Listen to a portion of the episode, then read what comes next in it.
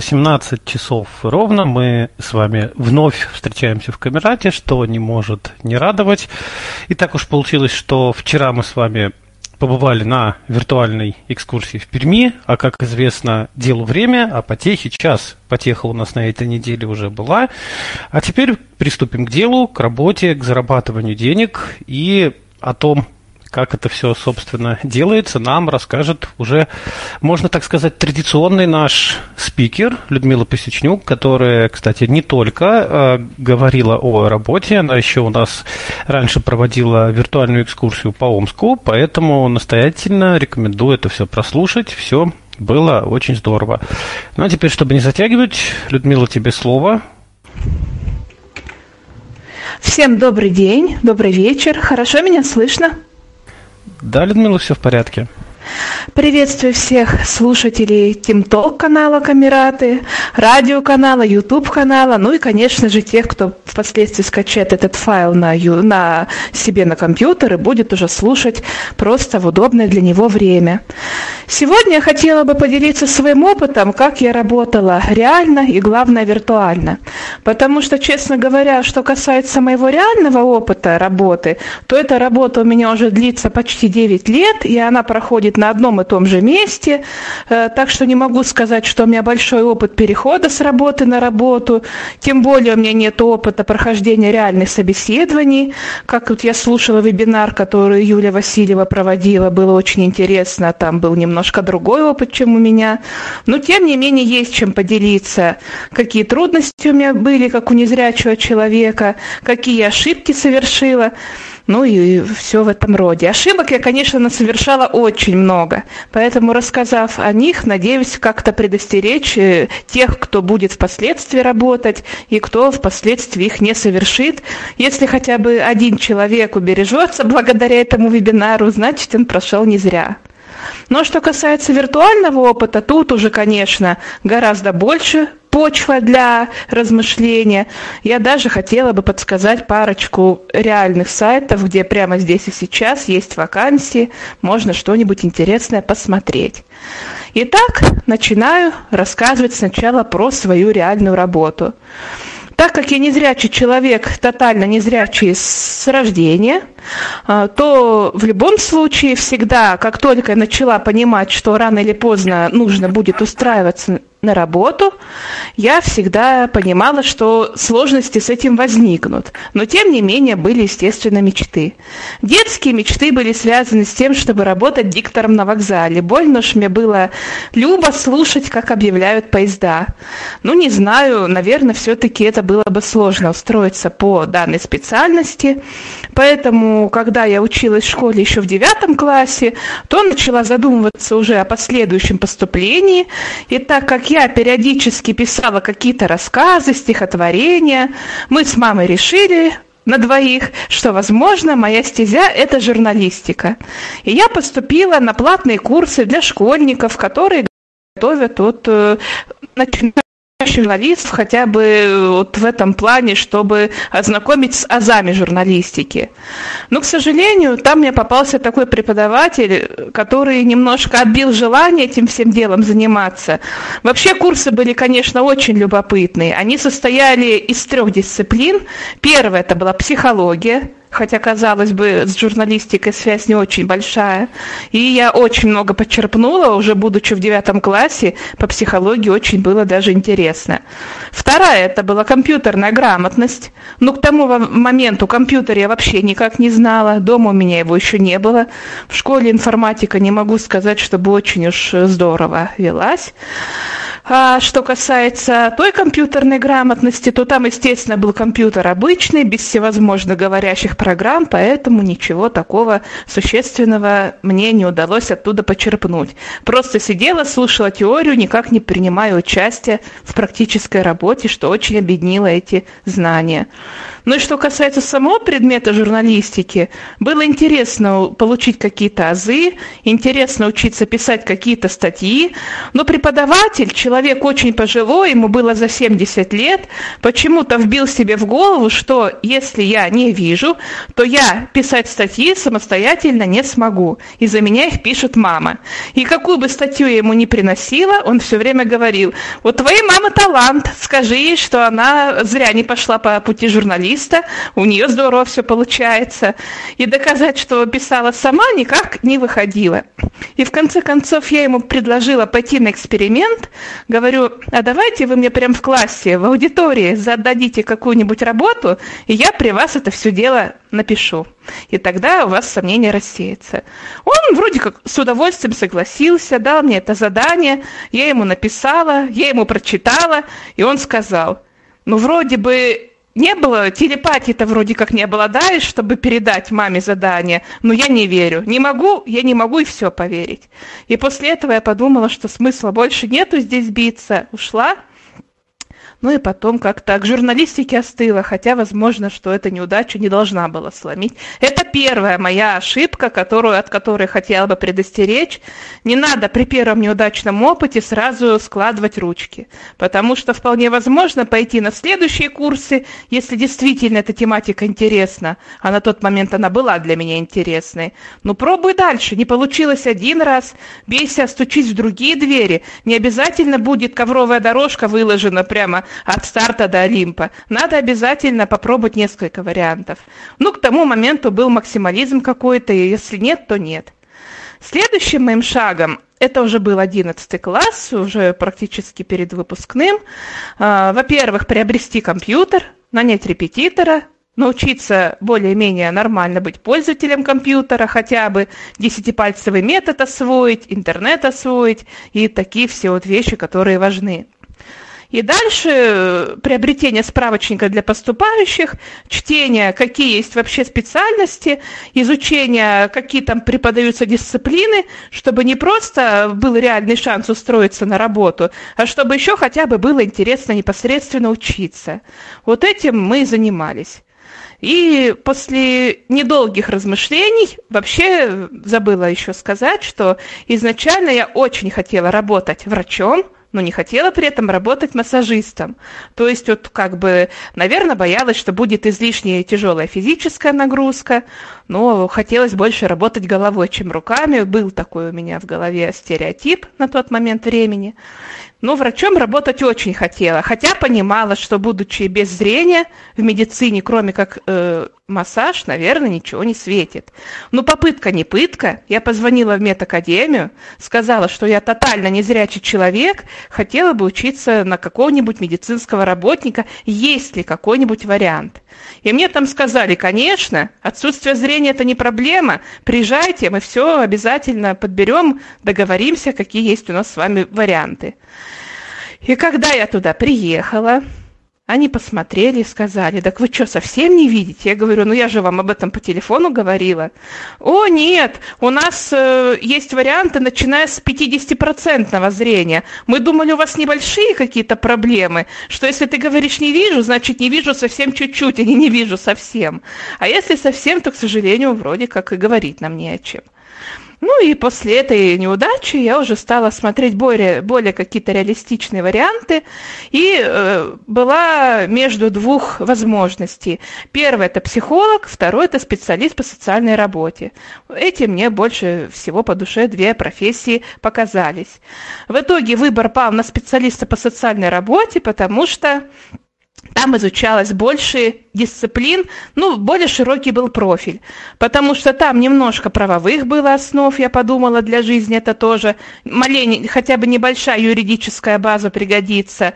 Там было очень много психологии, там была и медицинская какая-то небольшая часть, там анатомия и что все в этом роде.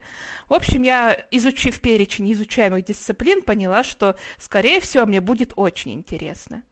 Ну и могу сказать, что здесь я не промахнулась. Те пять студенческих лет до сих пор считаю самым лучшим временем своей жизни. И одногруппники, одногруппники были золотые, мы общались ну, на равных абсолютно, и ну, никто вообще не смотрел на то, что я незрячая. Помогали, конечно, по первой просьбе все, что было нужно. Там под ручку ходить и все в этом плане, это все было понятно. Ну, нету пары, все вместе пошли к кому-нибудь в общежитие. Нету там, надо там готовиться к чему-то, и неохота там в компьютере что-то. Пошли все вместе готовиться в читальный зал, все читали вслух, и все в этом плане. То есть ребята были просто золотые. Есть у меня такая небольшая мысль в голове, что если сразу изначально студент идет учиться на специалиста по социальной работе, то он понимает, что ему придется работать с такими категориями населения, или там с инвалидами, или с пожилыми людьми, или с бывшими заключенными, или что-нибудь в этом, или с, без определенного места жительства. То есть он реально сразу готов и не боится общаться с такими категориями людей. Поэтому, наверное, в этом плане, ну потому что может быть 5, 15 одногруппников вот таких, а у меня все, абсолютно все 30 такие оказались. Просто повезло. И что касается преподавателей, то тоже просто замечательно. Один раз, э, когда была у меня такая возможность пообщаться со студенткой с юрфака, она сказала, с преподавателями общение очень ограничено. Даже когда нужно задать вопрос, если ты не успела это сделать в течение пары, после пары это невозможно, потому что, сделав неприступное, жесткое, чужое лицо, он уходит и больше не возвращается. И если ты его кликаешь, он даже как будто бы не слышит. И там было большинство таких преподавателей. А у нас они были настолько душевные, душевными, настолько, не знаю, какими-то домашними, уютными, просто других слов и подобрать трудно. Они все нам всегда давали свои личные сотовые телефоны. К ним на кафедру всегда можно было зайти просто поговорить за жизнь, они поставят чайник, и можно было просто посидеть, выпить чая и за этим чаепитием выяснить, какие проблемы у тебя есть. Они тянули всех до последнего, никого не пытались как-то отчислить. Если уж человек настолько наглел, что в принципе не появлялся в университете, и то давали шанс, возьмите академ, возьмите паузу, сделайте перерыв. В общем, держались за каждого, звонили родителям тех студентов, которые там долго не ходили, не приходили, что вообще в, в высших учебных заведениях большая редкость, потому что ты сам за себя отвечаешь, а здесь старались тянуть каждого до самого конца. У нас в школе-интернате для слепых и слабовидящих так не держались и не пытались найти к каждому ребенку незрячему подход, как в этом университете так было. Поэтому я считаю, даже приобретя вот этот опыт, это была очень для меня большая жизненная школа и очень хороший был такой багаж, которым я пользуюсь и до сих пор. Потому что и люди эти остались у меня, и среди ребят, и среди преподавателей, с которыми до сих пор можно и встретиться, и посоветоваться, и все прочее. И знания, и, я говорю, жизненный опыт, все это осталось. Поэтому это пять лет, правда, лучшие в жизни. Что касается прохождения практик. Вообще изначально хочу сказать, что я посещала в университете абсолютно все, кроме уроков физкультуры. Физкультурник сказал, что вроде как э, достаточно будет просто парочки рефератов и парочки бесед. А ребята ходили плавать в бассейн и там заниматься что-то в спортзале, и там бег, э, дистанции всякие сдавали, и нормативы плавательные, все это у них было. Ну вот, э, сколько, года три, по-моему, у нас с первого по третий курс была физкультура. Мне фактически дали свободу от этого. На тот момент я была рада. Теперь я хочу сказать, это была вторая ошибка моя в жизни учебно-профессиональной. Наверное, единственная моя ошибка в университете, но важная. Потому что, если бы я подошла к этому физкультурнику, выразила желание, сказала, что я хочу, я уверена, что можно было договориться, и даже, может быть, он бы занимался лично, и, может быть, даже, если уж у него не было свободного времени, а, а мне действительно это было нужно, может, как-то даже из доплаты это все можно было делать. В общем, было бы желание, а там уж неизвестно, к чему бы это все привело.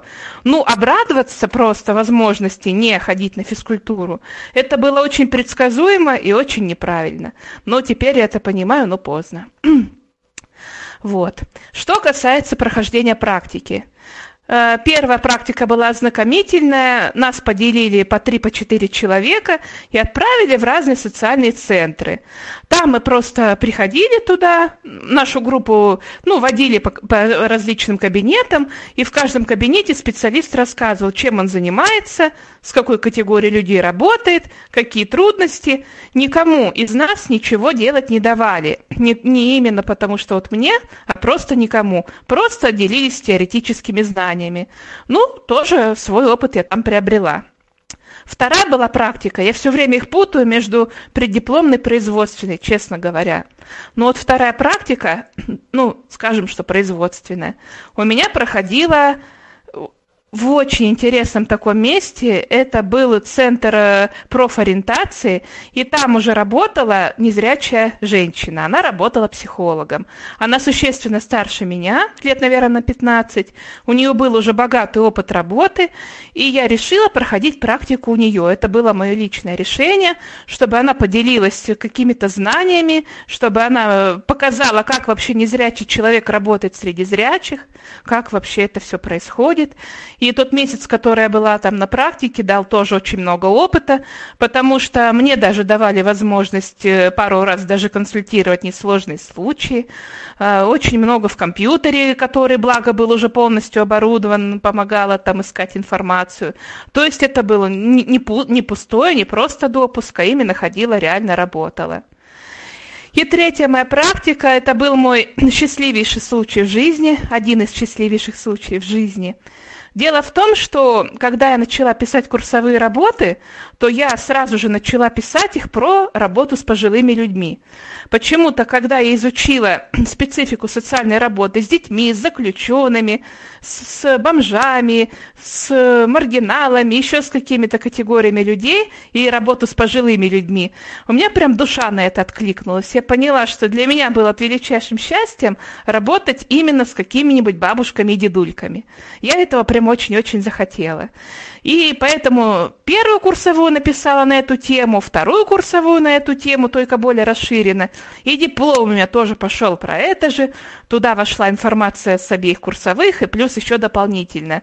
Ну и моя научная руководительница сказала, я попробую договориться, чтобы тебя взяли в дом для престарелых на практику.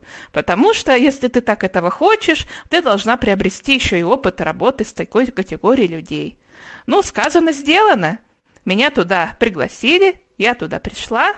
И первое было знакомство с директором.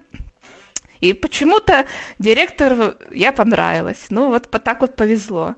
Во-первых, она сразу стала говорить, что у меня будет не просто практика, а практика оплачиваемая. Мы вам будем за эту практику платить. Тогда я всех этих законов еще не знала. Но э, специалист по приему кадров сразу шепнула, что сильно уши не развешивай, потому что директор хочет от души, от души реально. Но она, наверное, тоже не до конца понимает этот момент. Практикантам мы не имеем права платить. Ну, просто нету такой статьи под это предусмотренной. Поэтому это невозможно. Но я сказала, что ничего страшного, мне главное приобрести опыт, не просто сидеть, а реально чем-то полезным заниматься. И тогда меня приспособили к тому, чтобы для бабушек проводить какие-то мероприятия. Э, там как раз э, был культмассовый организатор, она занималась другой совсем работой. Например, там какие-то кружки, какие-то работа, концерты в актовом зале, приглашенные артисты, театральные студии, ну и много много всякой такой подобной деятельности. А были еще групповые занятия с, пожилыми людьми, по, примерно человек по 20, по 25 собирались в каком-нибудь зале, в каком-нибудь фойе, и там что-нибудь было интересное, там, посвященное какому-нибудь празднику, посвященное какому-нибудь музыканту, поэту, что-то познавательное, что-то с песнями связанное. Они были очень разнообразны, эти групповые работы. И вот как раз их по очереди проводили то психологи, то специалисты по социальной работе. И так как я пришла вроде как по этой специальности, работа с документами и, и там принятие новых поступающих и все прочее вроде как было сложно, потому что это было с учетом как бы работы не только на компьютере, но и с бумажными носителями, то мне как раз отдали во время практики проведение вот этих вот работ групповых. Сначала мне, конечно, там подходили, э, вот мы вам даем книжку, там написано, к примеру, про проведение Пасхи, вот вы оттуда выберите то-то-то, там изучите это и проведите.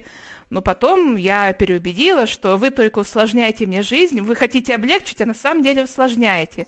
Потому что эту книжку мне должна прочитать мама, в интернете я найти ее не могу, она только вот э, э, по плоскому есть, как плоскопечатным шрифтом.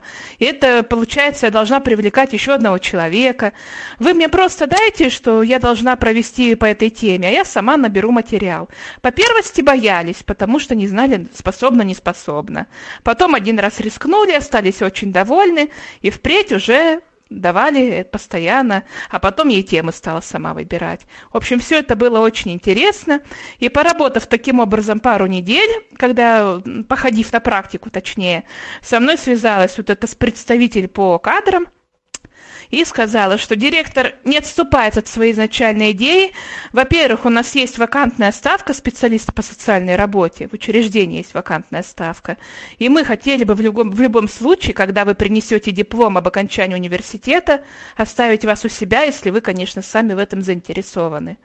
Во-вторых, она продолжает хотеть вам оплачивать вашу работу, а так как во время практики это невозможно, мы хотели бы прекратить э, практику как таковую, а взять вас пока на полставки. Вы сможете учиться, писать свой диплом, посещать лекции, на полставки работать у нас, а когда принесете диплом, мы вас переведем на полную ставку, но, соответственно, за полставки будете уже получать хотя бы минимальную какую-то оплату. Естественно, я за этот шанс э, ухватилась обеими руками, устроилась на эту работу. И более того, по программе «Доступная среда» мне э, сделали хорошие рабочие, хорошие рабочие условия, компьютер с лицензированным джозом, который оказался почему-то настолько хорош, что я, работ, работая 9 лет, ни разу даже не вызывала программиста, ни одна программа в нем не сломалась, ничего в нем не слетело. И домашний компьютер я уже три за это время сменила, а рабочий как работает, так и работает. Конечно, я там поменьше за ним времени провожу, но тем не менее, все равно 9 лет срок впечатляющий.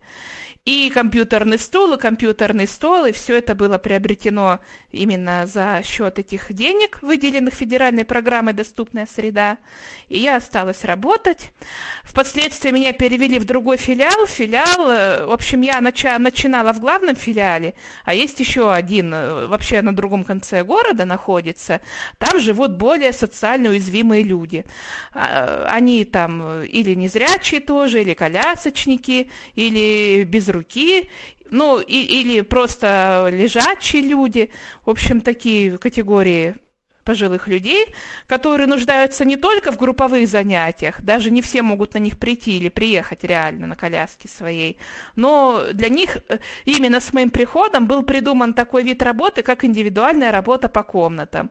То есть приходишь к нуждающим, к условно нуждающемуся человеку, знакомишься с ним, спрашиваешь про его потребности, рассказываешь про свои возможности, и если он заинтересовывается, то тогда составляешь график э, этих вот занятий. Сколько раз в неделю, один или два, больше нельзя, и для старика это тяжело, он устанет, и для меня тяжело, потому что стариков много, а я одна, и вроде как нужно побольше людей успеть охватить.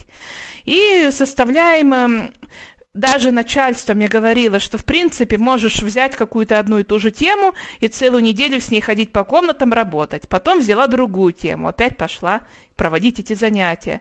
Я не согласилась, сказала, что индивидуальная работа – это сугубо такая личная настройка.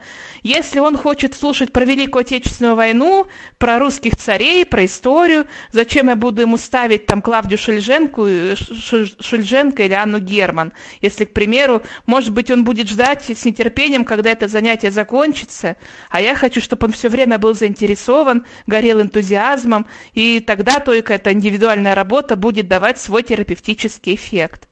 По первости было очень трудно, потому что для каждого приготовить свое, а так как на работе не было интернета, а готовить приходилось тогда это все дома, после работы почти весь день еще и дома работать, уже просто как без, без оплаты, как говорится, нарабатывать материал. Было непросто, но теперь за девятилетний опыт своей работы я уже просто набрала огромную базу материалов, и теперь, по большому счету, первоначальные потребности каждого новенького могу удовлетворить с наскоку, и для этого не надо ничего новое готовить. Потом уже по мере необходимости просто пополняю базу своих материалов. Вот и, собственно, все. То есть э, годы, первые там 3-4 года, они были копилкой на хорошее, счастливое дальнейшее будущее. Ну и, и, конечно, были у меня свои трудности по работе, очень и, и были, конечно, свои ошибки. Самая огромная чудовищная ошибка это то, что первый раз на новое рабочее место в тот филиал, где как раз вот люди, нуждающиеся в индивидуальной работе были, я приехала с мамой. Потому что, видите ли, вы мне посоветовали, что здание большое, четырехэтажное, без лифта. Ну, лифты есть, но только для, там, для проживающих, для колясочников. Э, в каждом не, не то, что прямо и все, а извилистые всякие крылья, множество поворотов, изгибов. В общем, кто-то должен... А, а у нас нет сотрудника, чтобы вашего незрячего человека, чтобы учить, чтобы это все показывать. В общем, нужно, чтобы кто-то помог освоить. И наверняка были конечно, варианты, и можно было все это решить, конечно, на месте, но я решила пойти по самому легкому пути, приехала с мамой. Все бы, конечно, ничего, но, во-первых, изначально мама пережила много неприятных моментов, потому что когда я, например, работала в какой-нибудь комнате, она не хотела сидеть в кабинете с девочками, потому что у нас не было индивидуально у каждого своего кабинета, по три, по четыре человека в одном кабинете было.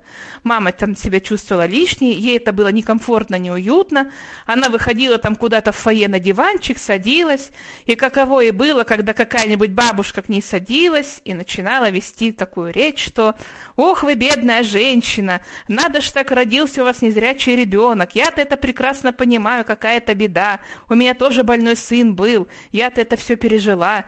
И вот и, и какие бы мама слова не подбирала, что я не чувствую себя несчастной, все в этом плане, э, ну, человек пожилой оставался на своей волне, и если бы только один, как говорится, Бог с ним, а так маме достаточно много такого наслушаться пришлось.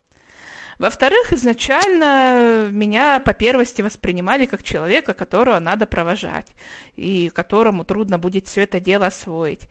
Единственное, что меня спасло в этом плане, что буквально за одну неделю рабочую я освоила всю эту четырехэтажку, и мама спокойно отбыла. И после этого у меня началась нормальная работа. И постепенно все забыли, что я когда-то пришла с мамой, и все привыкли к тому, что я на работе самостоятельный человек, и за мной ходить, и куда-то меня водить, и что-то такое делать, отвлекаясь от своей работы и тратя время на меня, это никому не приходилось. Поэтому, слава богу, с адаптацией, по крайней мере, не все было правильно, но все было быстро, хотя бы так. Вот. Ну и постепенно, конечно, мой функционал рабочий стал расширяться. Я стала больше вникать именно в социальную специфику работы. Ко мне в кабинет стали приходить за консультациями родственники насчет поступления в интернат, какая база документов, какие требования, какие сроки, какое что. Постепенно я опыта набралась и все это уже знала, могла проконсультировать. Могли приходить сами пожилые люди по пенсионному консультированию. Это все было. Ходили прямо ко мне в кабинет, и я отвечала на эти вопросы. А, также работа была и остается на компьютере у меня. Составление рабочих планов, составление фотографий рабочего дня, составление рабочего журнала, ведение его ежедневного. И обязательно раз в квартал показывать его начальству, его проверяют, приезжают. И, конечно же, составление индивидуальных групповых работ, сценарии – мероприятий. Все это делается на компьютере. К сожалению, интернет так и не провели. Он у нас есть на работе, но только там, где без него в принципе никак не обойтись. Но я теперь уже приспособилась, конечно.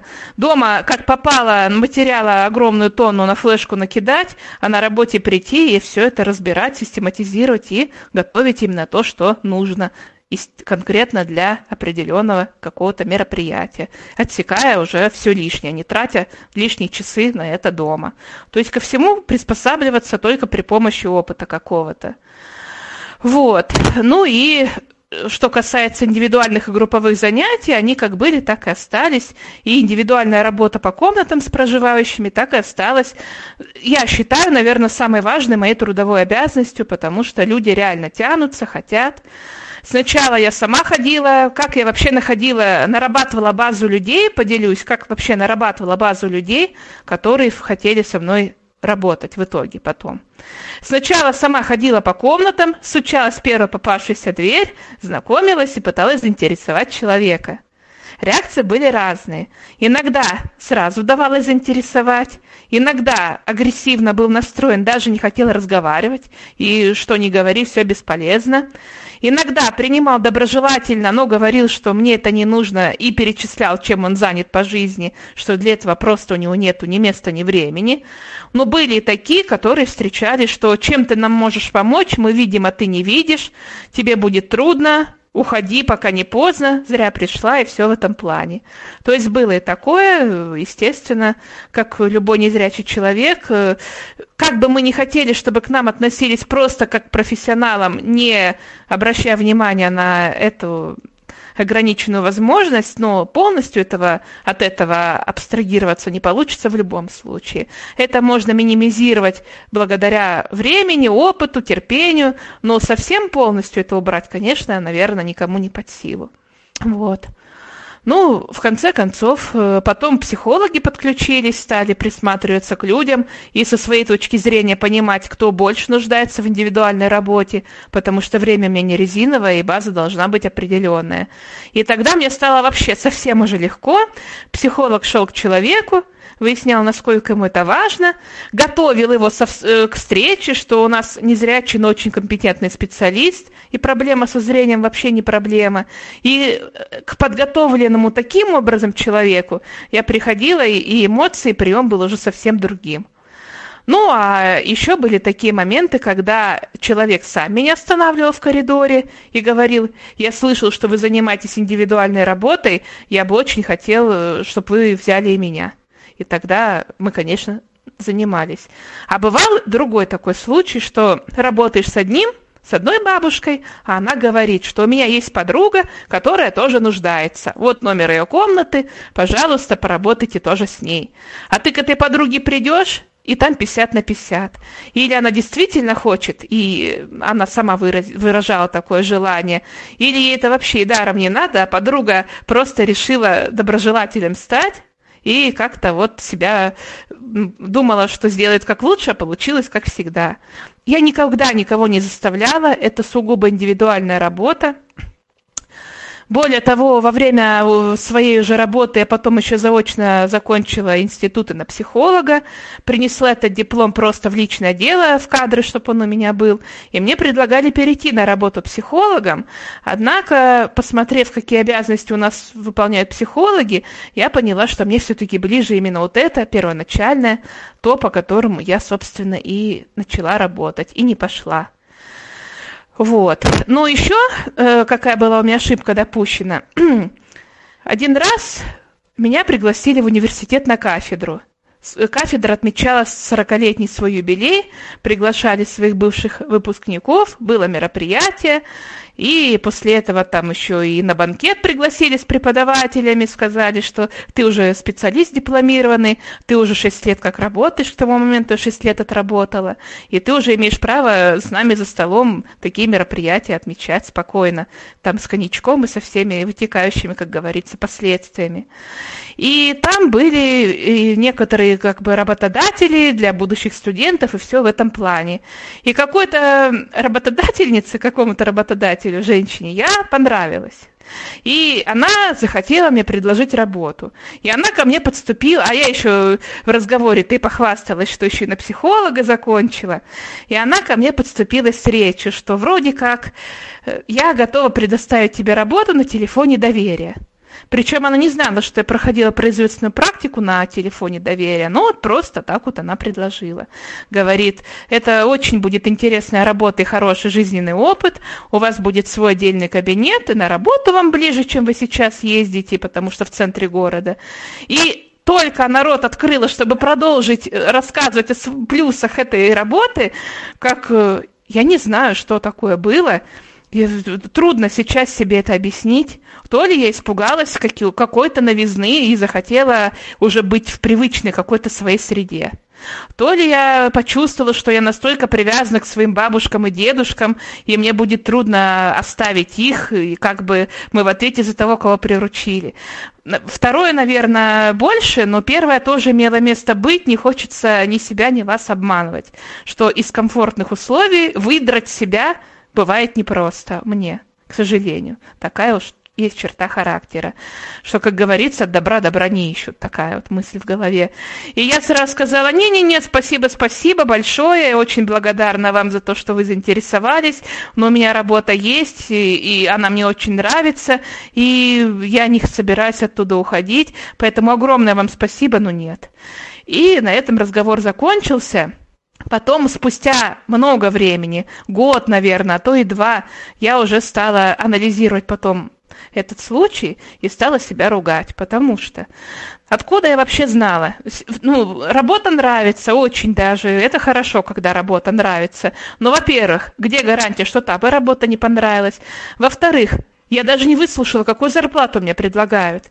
Может, мне 30 тысяч бы предложили в месяц зарплату, чуть ли не в два раза больше, чем получаю на своей работе. Неужели бы отказалась от двукратного предложения? Тем более, если уже она успела обмолвиться о личном кабинете, индивидуальном и все прочее. В общем, ну, и хотела предостеречь, если кто-то попадет в такую ситуацию, ну, не надо так делать, потому что не попробовав, не надо говорить, что не нравится. Хотя бы просто послушайте. Уж как говорится, за это точно никто ничего не спросит, и если выслушаешь, это бы ни, в любом случае ни к чему не обязывало. Ну и слушать не стало, а в этом есть основная ошибка. Вот. Ну и, как говорится, отвечу на вопрос, который мне задавали многие люди. Когда ты проводишь групповую работу, групповое занятие там с 20, к примеру, старичками, как ты понимаешь, что они тебя слушают, они, к примеру, читают книги, играют в карты или просто спят? Ну, на самом деле это сложно, потому что старики, они как дети, у них дисциплина бывает нарушена, и переговариваться могут между собой, одергиваешь, они стыдятся, замолкают, потом забудутся, опять начинают что-то там между собой посмеиваться, перебрасываться. И ладно бы просто, но ведь это громко все, они отвлекают и тех, кто внимательно слушает. Поэтому я, конечно, стараюсь дисциплину держать.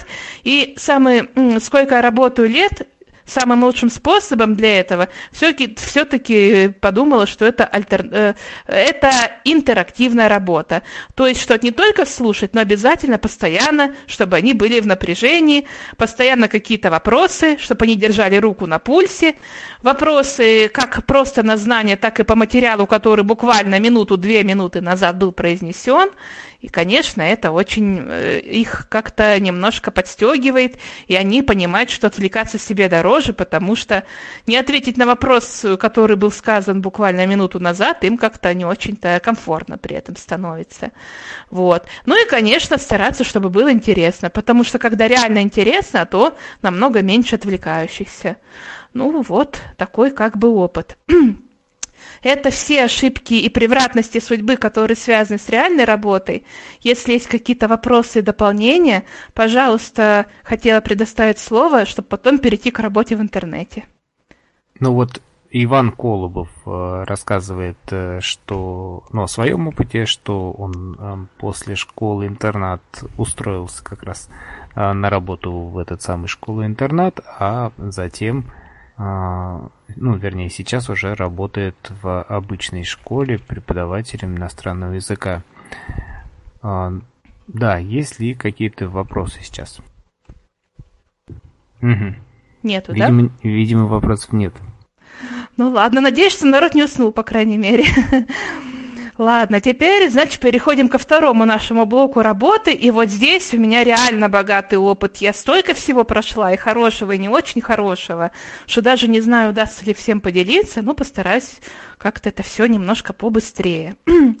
Что касается работы в интернете, это меня заинтересовало практически сразу, как только у меня появился компьютер, и мой репетитор по компьютеру – Владимир Генрихович Шмидт, которого в Камерате, кстати, который знает Камерату и с большим уважением вообще о специалистах из Камерата отзывался. Вот, он был моим репетитором на дому по компьютеру и очень хорошую дал мне базу знаний, и я стала задумываться о том, как можно интернет приспособить к жизни, не только для развлечения, не только для самообразования, но еще и как-то вот на, на, себе на пользу его приспособить. И, во-первых, хочу сказать, что огромное... Когда я училась в университете, то сразу, как только попала, мне сказали, иди в, на, на нашу там кафедру, и тебе сбросят огромную базу электронных книг на флешку. И когда я эти книги получила, то поняла, что все абсолютно, которые изучались в университете, там были. Ну, естественно, что курсовые дипломы и все, и подготовка к семинарам, все это было через компьютер, это все понятно. И уже учась э, на первом курсе университета, ко мне в голову пришла идея. А зачем ждать, пока я выучусь и найду работу? И хотя я очень хочу ее найти, реальную работу, но мне никто не дает никаких гарантий. А не попробуйте для мне сейчас хотя бы небольшую какую-нибудь подработочку к пенсии найти вот в, через интернет. По крайней мере, какие-то знания есть и опыт какой-то есть, надо искать. И когда я э, первый раз ввела там в Яндексе, что работа в интернете, мне огромный там несколько миллионов ссылок вышло. Я была в шоке, что неужели столько правда есть работа в интернете. Но когда стала разбираться, поняла, что все не так радужно. В общем, все неправы. И э, все, кто считает категорично, те неправы. Первое, кто говорит, что работы в интернете нет, до сих пор есть такие, кто так считает, естественно, что она там есть. И те, кто говорит, что заработать в интернете можно легко и не прикладывая усилия обогатиться, те или просто реально не представляют картину, которая там существует, или сами являются мошенниками, которые впоследствии на этой самой доверчивости захотят сыграть и вот как-то вот как бы наши денежки забрать себе. Так, Сейчас я посмотрю, я тут даже планчик себе набросала, как, как у меня по порядку было с интернет-работой. Но первым был самый опыт, это работа с так называемыми буксами, кликами, оплачиваемыми рекламными письмами, там, какими-то там регистрациями. Я зарегистрировалась на нескольких площадках сразу, я стала открывать эти клики, стала от, открывать эти какие-то задания. Если ты, например, читаешь какое-то рекламное письмо, то на твой счет зачисляется 0,1 тысячная доллара.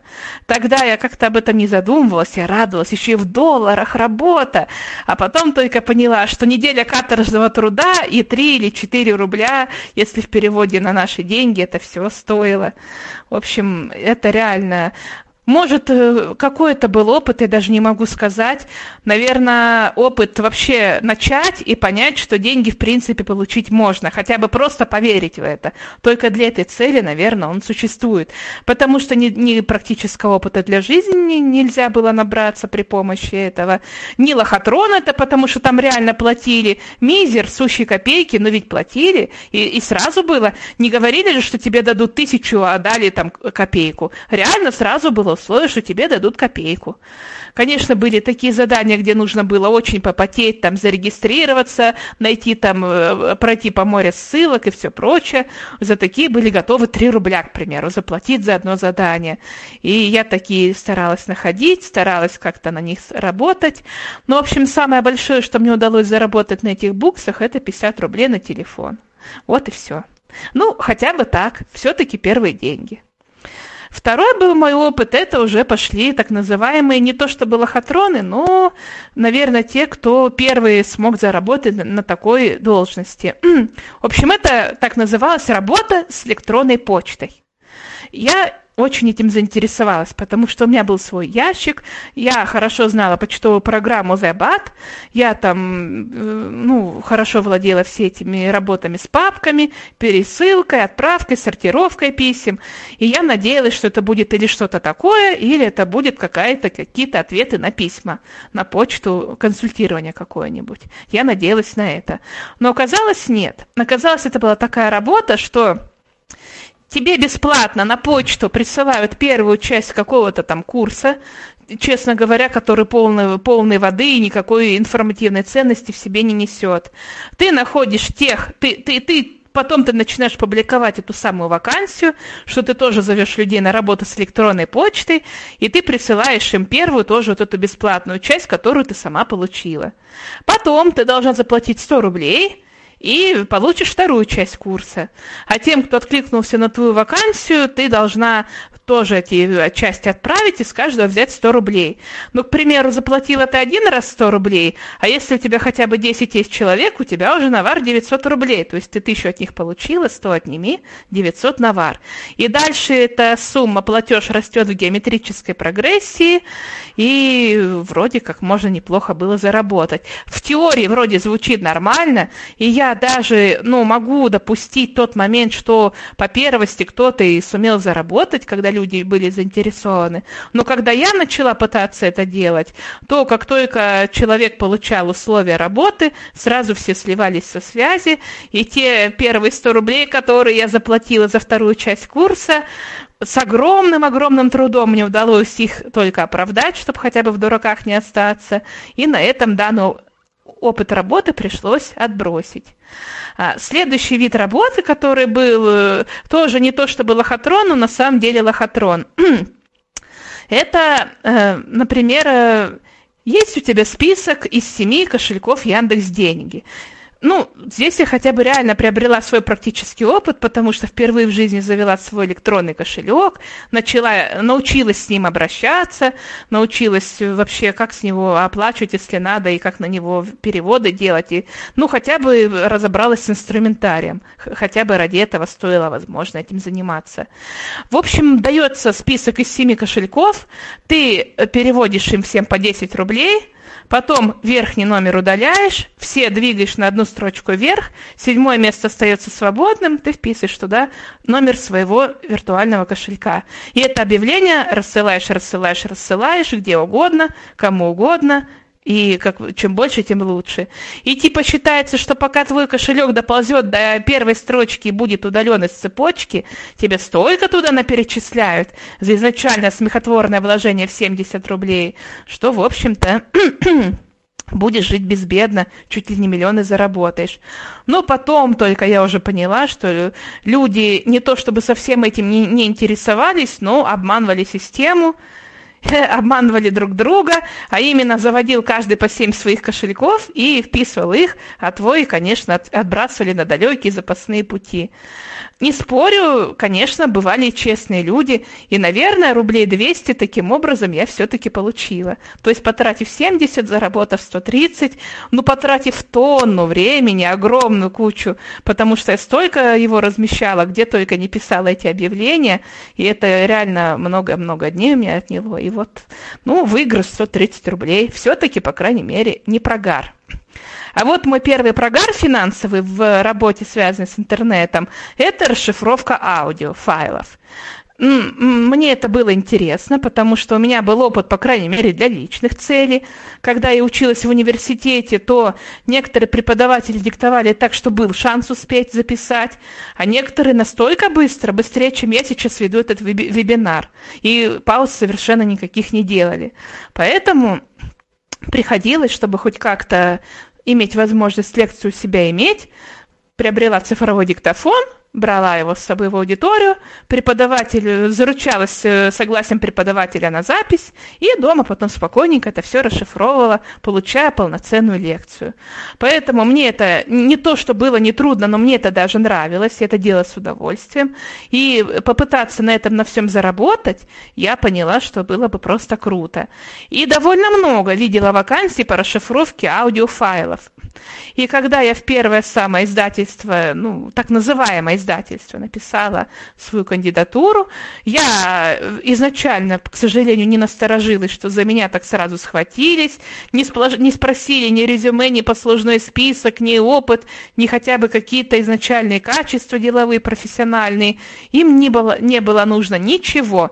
Им было нужно только 300 рублей – ну, сказали, что там... И я тогда еще в ценах не ориентировалась. Теперь-то я понимаю, что 150 рублей за одну расшифрованную вордовскую страницу мне никто на реальной работе по расшифровке аудио платить не будет.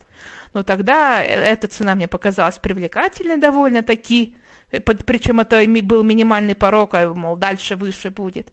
И чтобы избавить себя от недобросовестных сотрудников, мы берем стартовый платеж в размере 300 рублей, который будет э, вам возвращен с оплатой за первое же выполненное задание. То есть, как только вы нам пришлете деньги, вы сразу получите первое задание.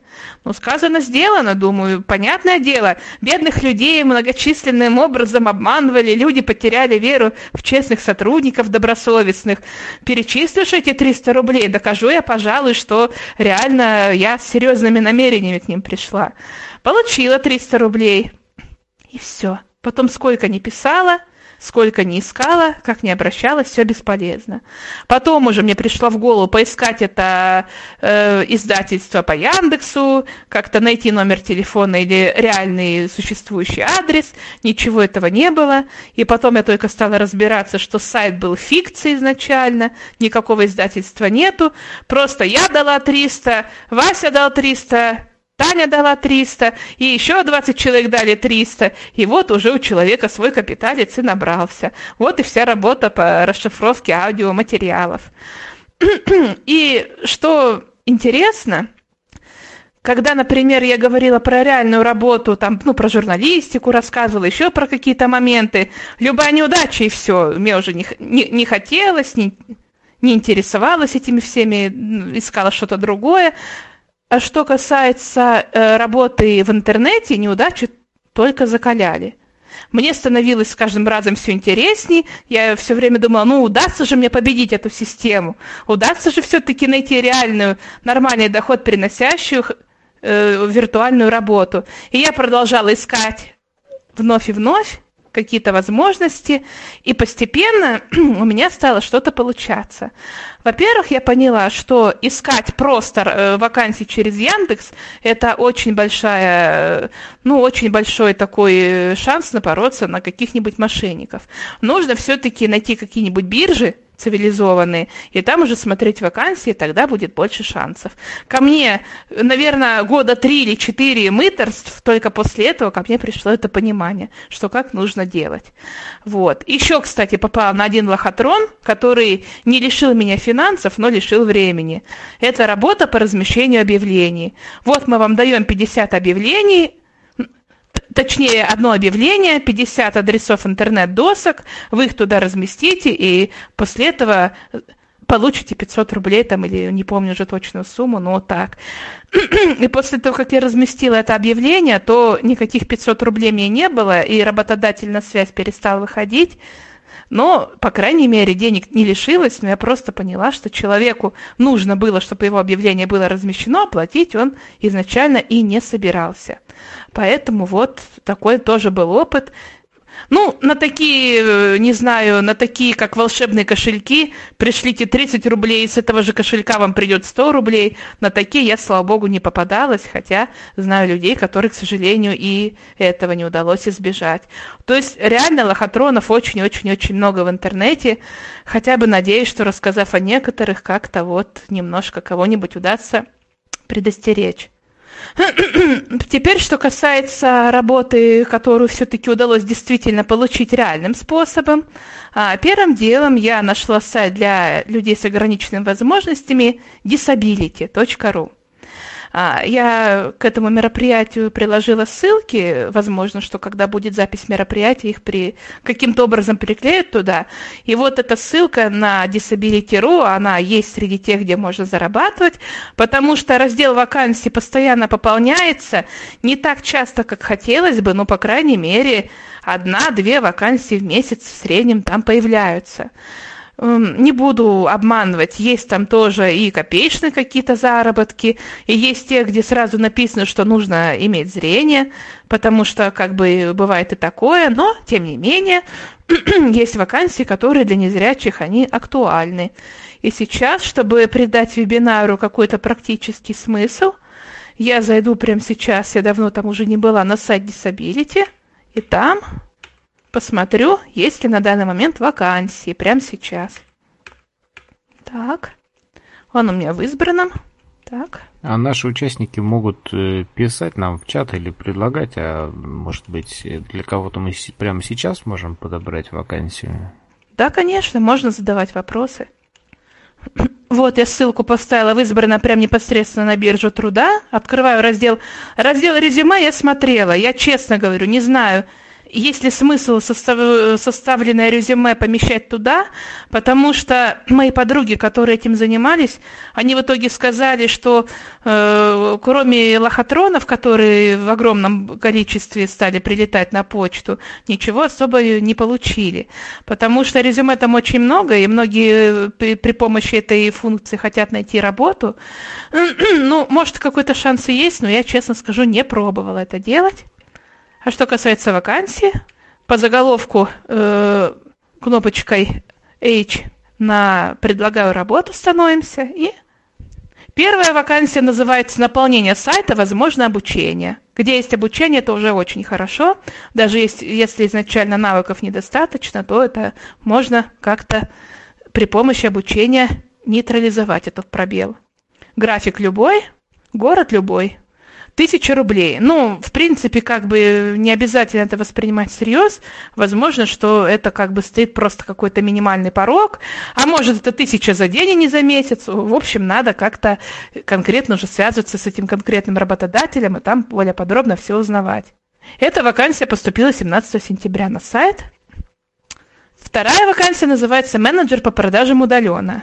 График на дому, город любой. Зарплата 20 тысяч рублей, но это уже понятно, что точно месячная. Она еще держится с 27 июля. Когда идут такие давние вакансии, я бы тут уже, конечно, подзадумалась, потому что если вакансия хорошая, то почему так долго, там по 2-3 по месяца ее никто не занимает? Если вакансия не хорошая, то тогда и, как говорится, и смысл какой с этим совсем связываться. Но в любом случае за спрос в лоб не дают, поэтому всегда можно выйти, спросить, пообщаться и сделать какие-то свои выводы от общения с работодателем. Вот. Пока вакансий не так много. Ну, после, после пандемии, конечно, это все дело, я надеялась, что оно, конечно, наоборот, будет больше, потому что люди переходят на надомную работу, многие, даже те, кто работал в офисах. Но, к сожалению, видимо, и, как говорится, стало и себе мало, а еще и брать инвалида, вроде как и места все заняты. Только этим, наверное, можно объяснить, что на этом сайте сейчас у нас, к сожалению, произошел отток. Но, прошу прощения за маленькие технические проблемки. Что касается этого сайта Disability, там я нашла человека, с которым у меня сложились прекраснейшие отношения, у которой я продолжаю работать, с которой я продолжаю работать совместно до сих пор, с которой мы уже больше пяти лет взаимодействуем, работаем, и которая, кроме того, как и работодатель, стала, можно сказать, моей старшей подругой, потому что нам даже просто интересно общаться, делиться каким-то опытом друг с другом. А наша вся работа начиналась с сайта Disability Disability. А, эту женщину зовут Анастасия. Она должна была стать специальным гостем сегодняшнего эфира. К сожалению, было сложно состыковать, когда и мы свободны, и она свободна. Поэтому, чтобы все-таки как-то не дергать делового человека, решили записать заранее интервью. Я постаралась задать ей вопросы, которые могли бы заинтересовать незрячих людей, которые слушают сейчас этот эфир. И она на эти вопросы постаралась ответить и даже проявила инициативу ответила на вопрос, который я не задавала, но который посчитала, наверное, важнее, чем все вопросы, заданные мной вместе взятые. Буквально минут через несколько попросим Дмитрия, он включит это интервью. А сейчас небольшая предыстория работы с Анастасией. А, для начала скажу, что она является очень разносторонне развитая личность, у нее и дизайн мышления, у нее и рисование картин, у нее и какие-то там э, связанные с э, развитием персонала моменты, она этим занимается. Но на тот момент, и сейчас это у нее тоже осталось, но на тот момент это было основным, это занималась оценкой персонала. Она приезжает в компанию, которая ее выбрала, и на месте отслеживает работу сотрудников. Потом проводит там какие-то оценочные мероприятия с ними, игры, упражнения, квесты, тесты. В общем, все в зависимости от конкретной компании компании, и потом оценивает каждого сотрудника по компетентности, пишет отчеты. И вот э, она пыталась, э, у нее было несколько фирм, с которыми она работала, и вот она захотела расширить свою базу тех э, фирм, которые бы ею заинтересовались. И она для этого искала человека на э, холодный обзвон. То есть э, была база, э, был скайп, она на скайп э, колола деньги, ну, чтобы звонки были бесплатными по Москве, Московской области, такой тариф выбирали. Э, я звонить должен, ну, не я, а вообще человек, которого она бы выбрала, должен был звонить по этим всем контактам и пытаться рассказать про Анастасию, заинтересовать и договориться, чтобы хотя бы заинтересовались и захотели встретиться с ней. А она дальше бы уже сама себя опыт и все в этом плане. Э, она принимала ну, эта вакансия была как раз размещена на сайте Disability, я этим заинтересовалась. А, да, что касается зарплаты, я всех, ну, все всегда задают эти вопросы. Зарплата была две с половиной тысячи в неделю, оклад, и плюс еще проценты с, конкрет, с каждой конкретной с каждой конкретной фирмы, которую мне бы удалось, Анастасии при помощи первоначального моего прозвона удалось бы с ней как-то вот заручиться сотрудничеством. То есть я понимала, что в любом случае 10 тысяч в месяц это, ну, а, а на тот момент это было еще больше, наверное, как сейчас 15 по цене было. Это был просто, ну, я считала шикарной э, пенсии такой, прибавка такая хорошая. То есть, если бы даже, ну, я и надеялась, конечно, что еще фирму удастся привлекать, но она, э, как она сама призналась, провела много собеседований, и в том числе со мной, и когда она провела его со мной, то и она поначалу меня обучила про свою специфику, про все эти оценочные штуки. Потом наняла на меня, для меня тренера, который со мной что такое продажи по телефону.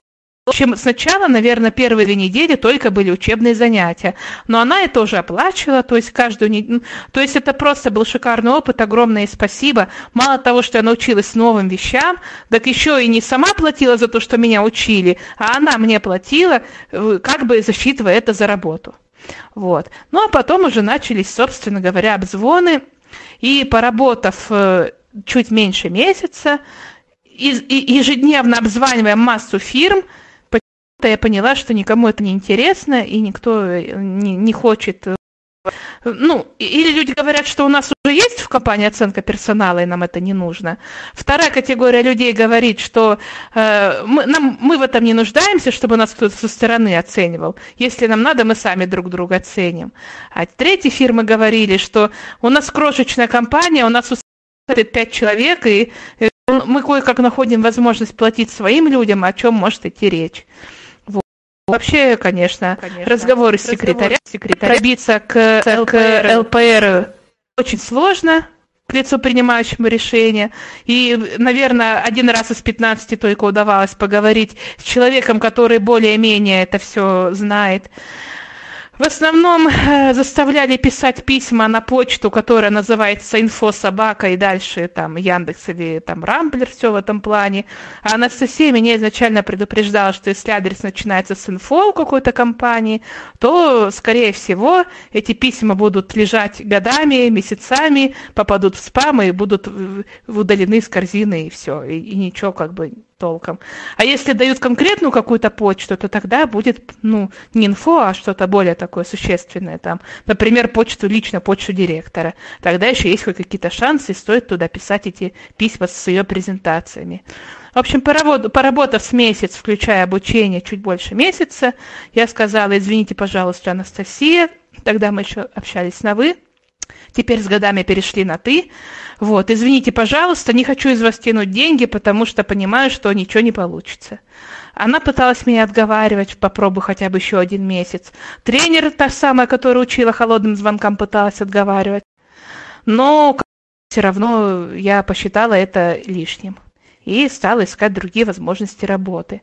И где-то спустя год после того, той истории, которая была у нас с холодными звонками, Анастасия сама нашла меня и спросила, нужна ли мне по-прежнему работа. Я сказала, что да, конечно, работа по-прежнему нужна и интересна. И она мне рассказала такую историю, что после меня брала еще двух девочек. С первой получилось то же самое, что и со мной, только уже не она сама ушла, а Анастасия ее отправила через два месяца в Освояси, как говорится, потому что тоже ни одного положительного результата. А вторая девочка оказалась вообще, она пришла, сказала, что у меня шикарный опыт э, продаж, у меня шикарное образование, мне не нужен ваш тренер, который меня тут будет обучать, я сама изучу все, что надо, я сразу приступлю к работе. И как Анастасия не уговаривала ее учиться, она все равно продолжала отказываться. И она четыре месяца ее кормила завтраками, что вот-вот будут первые результаты, будут, будут. И отдав ей 40 тысяч за четыре месяца без результатных обзвонов, так ничего в итоге не получила и, и чуть ли не со скандалом расстались. Поэтому она сказала, что она меня запомнила, потому что я, поняв, что все бесполезно, ну, просто не стала пользоваться тем, что она продолжает платить, а просто спокойно ушла и поступила вроде как благородно таким образом. И она меня меня запомнила и захотела дальше со мной сотрудничать. Вот такой исключительно счастливый случай, когда казалось бы, что вроде с работодателем расстался, а он тебя запомнил и наоборот потом что-то стал предлагать. И у нас с ней очень разнообразная идет работа. Я, наверное, ее личный помощник. Ну, то ли шуткой, то ли всерьез, когда я, например, по ее просьбе обзваниваю какие-то организации, узнаю для нее какую-то информацию, я говорю, Настя, ну как мне представляться? Говорит, что я твой секретарь? Она говорит, нет, Люда, это уже прошлое дело. Ты, говорит, лучше говори, что ты мой программный директор или рекламный директор, я уже не помню. Ну, я не знаю, я, я это сочла за шутку, а может и зря, может действительно это придает престижу и мне, и ей, и так надо было поступать. ну, я потом в итоге нашла золотую середину и просто говорила, что мы работаем вместе с Анастасией, и вот я узнаю информацию, которая вот впоследствии нам пригодится, и все.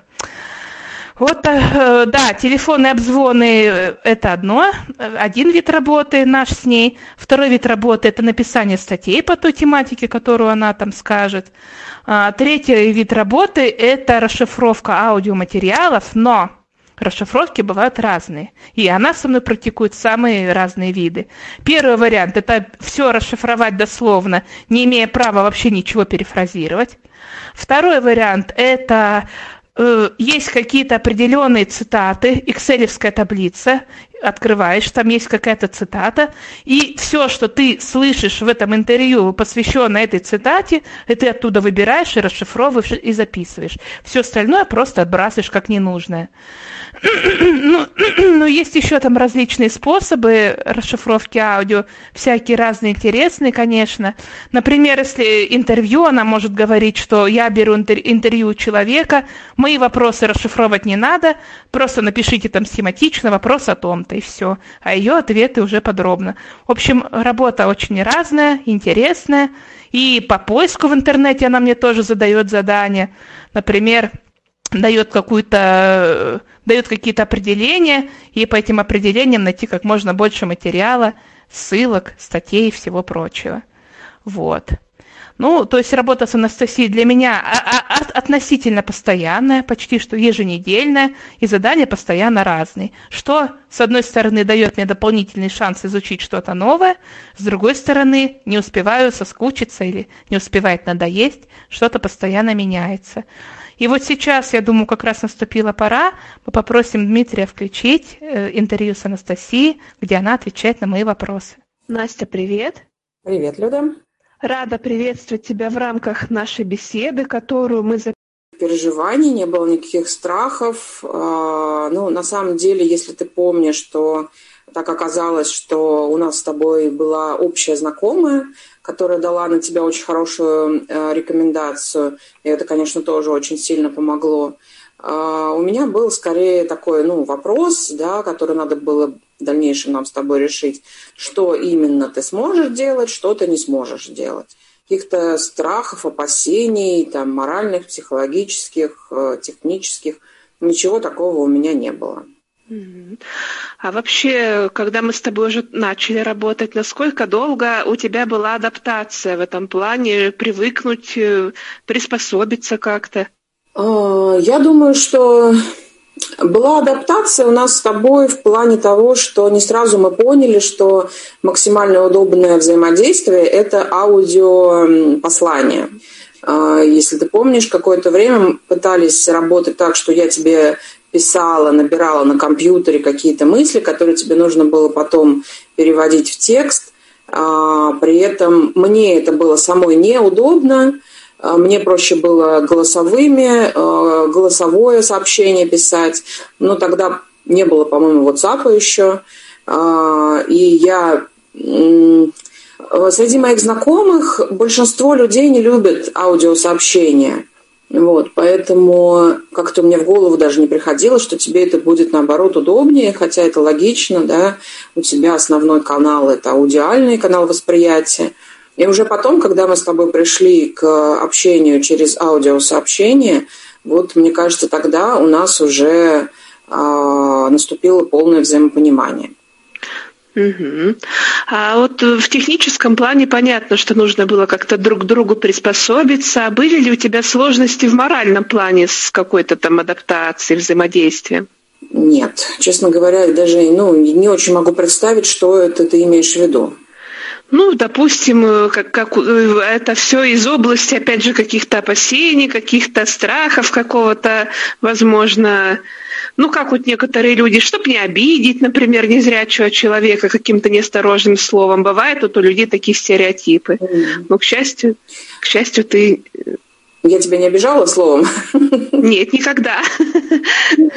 Ну, э, нет, у меня не было, не знаю, у меня мало опыта общения. Вот как ты спросила, я даже задумалась, да, общалась ли я когда-то с э, людьми с ограниченными возможностями. Я думаю, что, конечно, общалась, но просто я этого не помню, потому что для меня это нет как бы разграничений. То есть, э, ну, с незрячими нет, не общалась, это я бы помнила. Но для меня нет особого разграничения между человеком э, таким, сяким, просто некие особенности. Я понимаю, конечно, что вам сложнее адаптироваться э, в окружающей среде, чем нам, да, но меня как-то вот, ну, в общении у меня нет разницы особой, просто я учитываю, а иногда мне хочется, например, тебе что-то показать, да, я себя там осекаю, понимаю, что, ну, вот я это не смогу показать тебе, да, потому что ты этого не увидишь, ну, там, например, там, свои картины, там, или еще что-то. Вот. Тут единственные какие-то такие вещи. А с точки зрения там, страхов не обидеть, ну, для меня э, обидеть человека это в любом случае плохо, каким бы он ни был, поэтому я как-то стараюсь никого не обижать. Нет, это очень здорово, да. Хотелось бы, чтобы у всех людей было же такое же отношение, у всех работодателей, просто людей так скажем, условно здоровых, которые с нами общаются, такой вот, такая позиция, как у тебя. Ну, я думаю, у многих такая позиция и есть. Ну, это замечательно. И скажи, пожалуйста, считаешь ли ты как работодатель для себя удачным опыт нашего сотрудничества? Да, я считаю этот опыт очень удачным, потому что ты для меня такой помощник. Э, ну вот, э, не знаю, будешь ты меня дальше спрашивать или нет, да, что для меня важно – для меня очень важно, э, чтобы человек был ответственным, чтобы человек получал удовольствие от того, что он делает. Поэтому вот наше с тобой сотрудничество, оно как раз про это, да, что я знаю, что мне очень помогает то, что ты мне помогаешь, я могу какие-то вещи, которые мне не хочется делать или на которые у меня нет времени поручать тебе, и я знаю, что а, получаешь удовольствие, во-первых, от того, что ты, ну, я стараюсь все-таки тебе какие-то интересные задания, где-то там, может быть, рутинные, да, но где-то интерес, интересные задания поручать. И помимо этого я, а, ну, на самом деле, не знаю, я тебе никогда об этом не говорила, но я горжусь тем, что я а, могу вот, помогать тебе, в том числе и финансово. То есть это для меня важно. Спасибо ну, поэтому... большое, Настя. Да, это тоже приятно было услышать сейчас. И, может быть, ты что-нибудь можешь посоветовать незрячим людям, которые сейчас пытаются безуспешно найти работу? Может, даже подскажешь э, конкретные ресурсы, где бы это все-таки можно было сделать? Ну вот про ресурсы точно нет, не подскажу, потому что вот э, с тех пор я никого не искала, потому что наш опыт с тобой был очень удачным, и мы работаем вместе, надеюсь, будем дальше продолжать. А, подсказать, наверное, а, вот что скажу. У нас с тобой даже были такие моменты, когда я тебя спрашивала, Люда, а ты вот это вот можешь? А ты мне говорила, ну, я как бы не пробовала, но я могу попробовать, может быть, получится. И действительно получалось. это я к чему? Да? К тому, что э, вот сесть и подумать, и, может быть, написать список, и потом еще подумать, и еще этот список дополнить, что человек может делать, да, потому что сначала кажется, что это очень мало чего-то человек может делать, да, а потом этот список, если расширить, получается, что достаточно много, что человек может, э, ну вот, да, мы с тобой расширили, по сути, твой список э, возможностей работы с разными программами или там по разным вопросам каким-то. Вот. И это, мне кажется, позволит себя презентовать э, более широко, да, то есть уже человек будет понимать, что он может не только вот это, не только с этой программой, а еще вот с этой программой работать. И еще вот это может делать.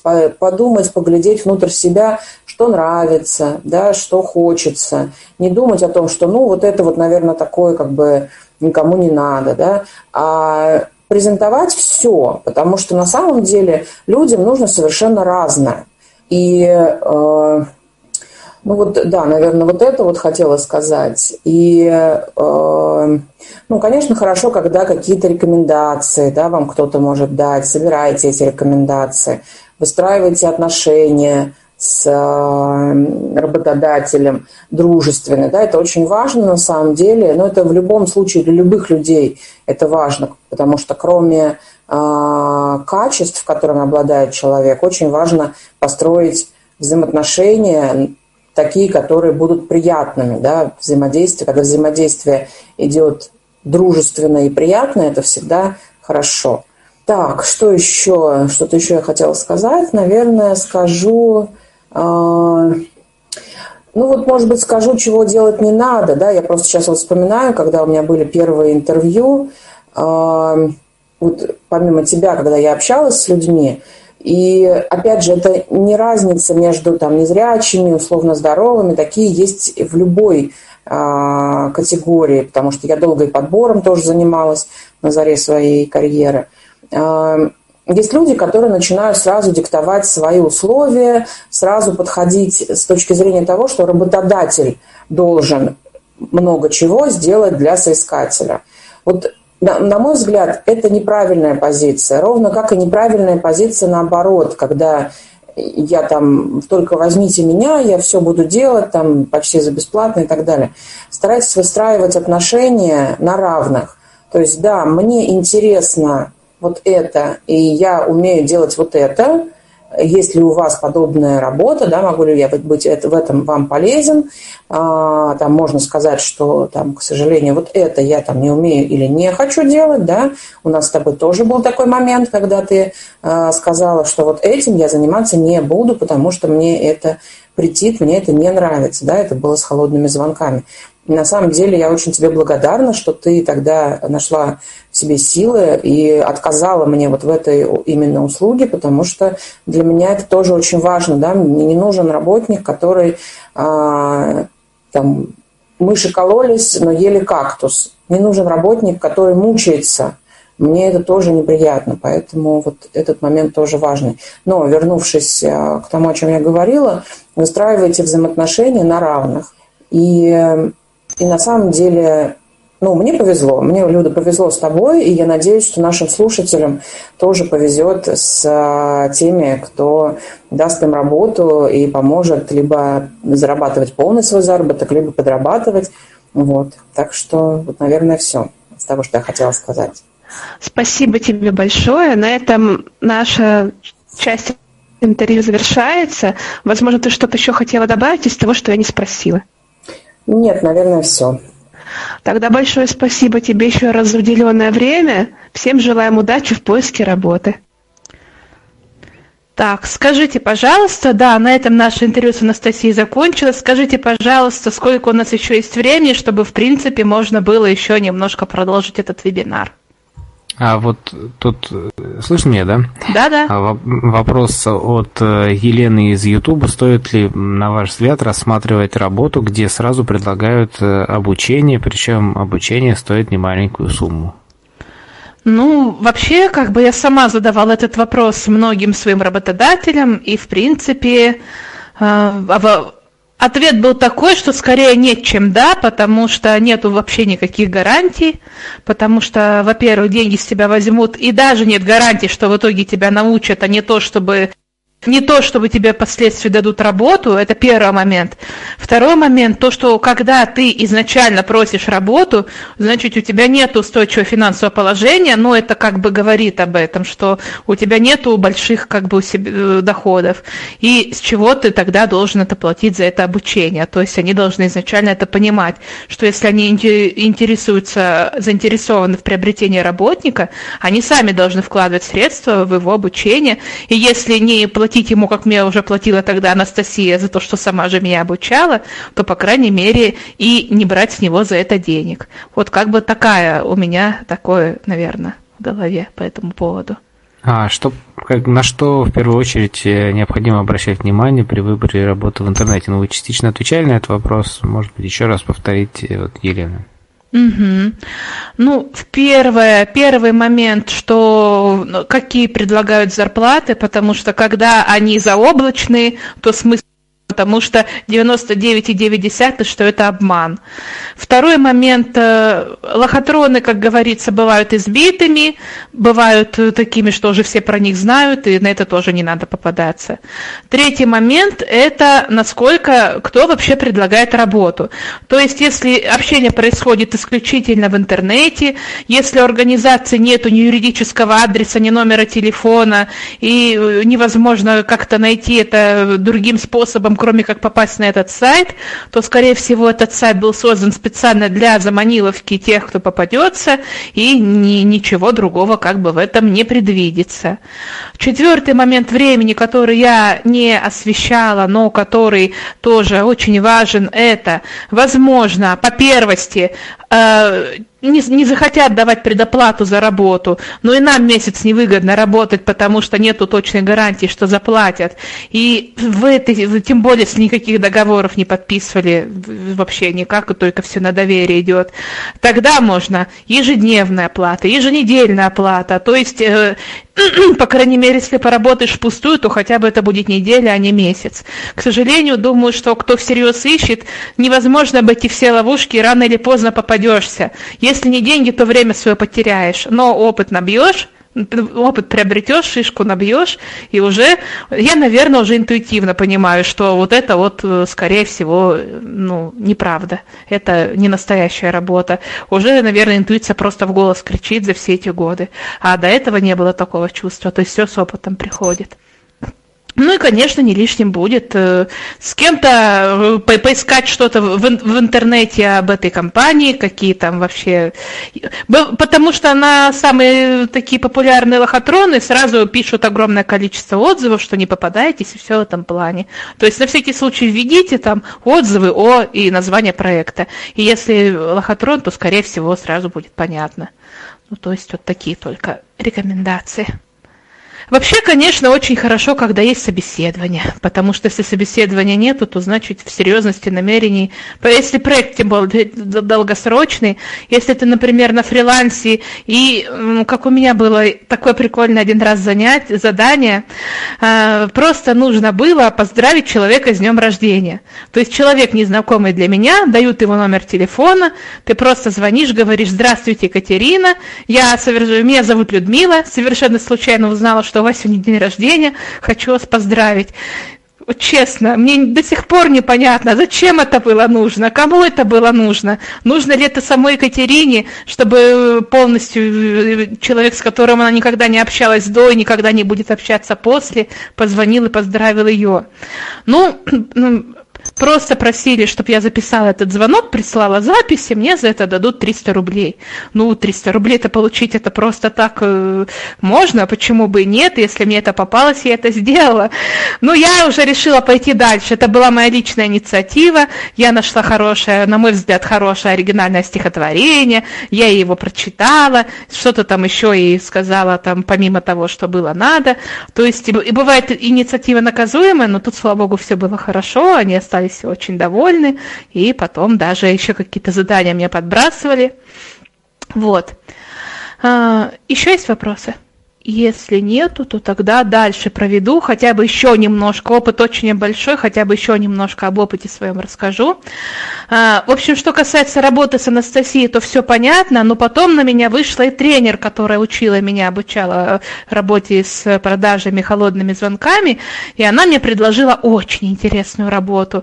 Это работа моей мечты. Я работала с ней года три или четыре, потом она, к сожалению, ушла в декрет, и впоследствии я искала принципиально принципиально, предметно искала конкретно эту работу, но мне так и не удалось ее найти. Это работа по прослушиванию звонков, общение менеджера с клиентом и оценка по таблице Excel. То есть есть таблица, есть данные, например, сказал ли менеджер при общении «здравствуйте», или сказал там «добрый день», или вообще никак не поздоровался, там «добрый день», там «очень хорошо», «здравствуйте», нейтрально, вообще никак это минус, допустим. И дальше там «насколько там», э, спроси, был ли вопрос, удобно ли сейчас общаться, ну и так далее. Пошли, пошли по всему диалогу, начальная стадия, середина, завершающая стадия разговора, все это дело оценивается по таблице. Во-первых, я опять же научилась новому, потому что там нужно было в цвета ставить, э, ну, на ячейки, там, ячейки окрашивать в цвета. Зелененьким хорошие, серым нейтральные, красным ошибочные поля. И э, там она мне что-то там, я не знала, как это делать, она мне там что-то пыталась подсказывать, что если поставить единичку, я могу настроить таблицу так, что она поменяет свой цвет. Ну, я сама захотела освоить этот момент и научилась потом методом научного тыка, мало того, что ставить цвета в ячейках, так еще и сама проверять потом по горячим клавишам, они стали ли такими или не стали эти ячейки конкретного цвета. И мне просто доставляло очень большое удовольствие, ну, сама, сам вот этот процесс прослушивания звонка, его анализ, что-то, если там недопоняла, перематывать, внимание свое включать, обострять, и все это, находить все эти мельчайшие нюансы. Мне это просто очень-очень нравилось. Мало того, что неплохой был заработок, опять же, еще и вдобавок, что новая была наука. Работала с двумя компаниями таким образом при помощи этого тренера. Э, одна была компания, обе были московские, одна была э, по пошиву одежды, другая была по изготовлению мебели. И я даже стала что-то вникать и разбираться в специфике работы по мебели, по дизайну, и что-то в этом плане мне очень все это... И менеджеры у меня были те, которых я очень любила слушать звонки, и те, которых я кое-как терпела, потому что и голоса очень неприятные, и общение с клиентами хамоватое, и никакие оценки не помогали это все исправить. В общем-то, Потом постепенно и проекты закрылись, потому что операторов более-менее удалось научить работать и правильно вести себя во время диалога с клиентом. И потом эта сама девушка Оксана, которая, собственно, мне такие работы находила, она ушла в декрет, но прежде чем уйти в декрет, она попыталась для меня найти аналогичную работу. И она меня учила составлять резюме. Во-первых, ну вот просто у меня нет специализированного образования, просто поделюсь тем, что мне рассказала она, возможно, в этом есть свое зерно истины, и она оно будет полезно. Во-первых, нужна фотография.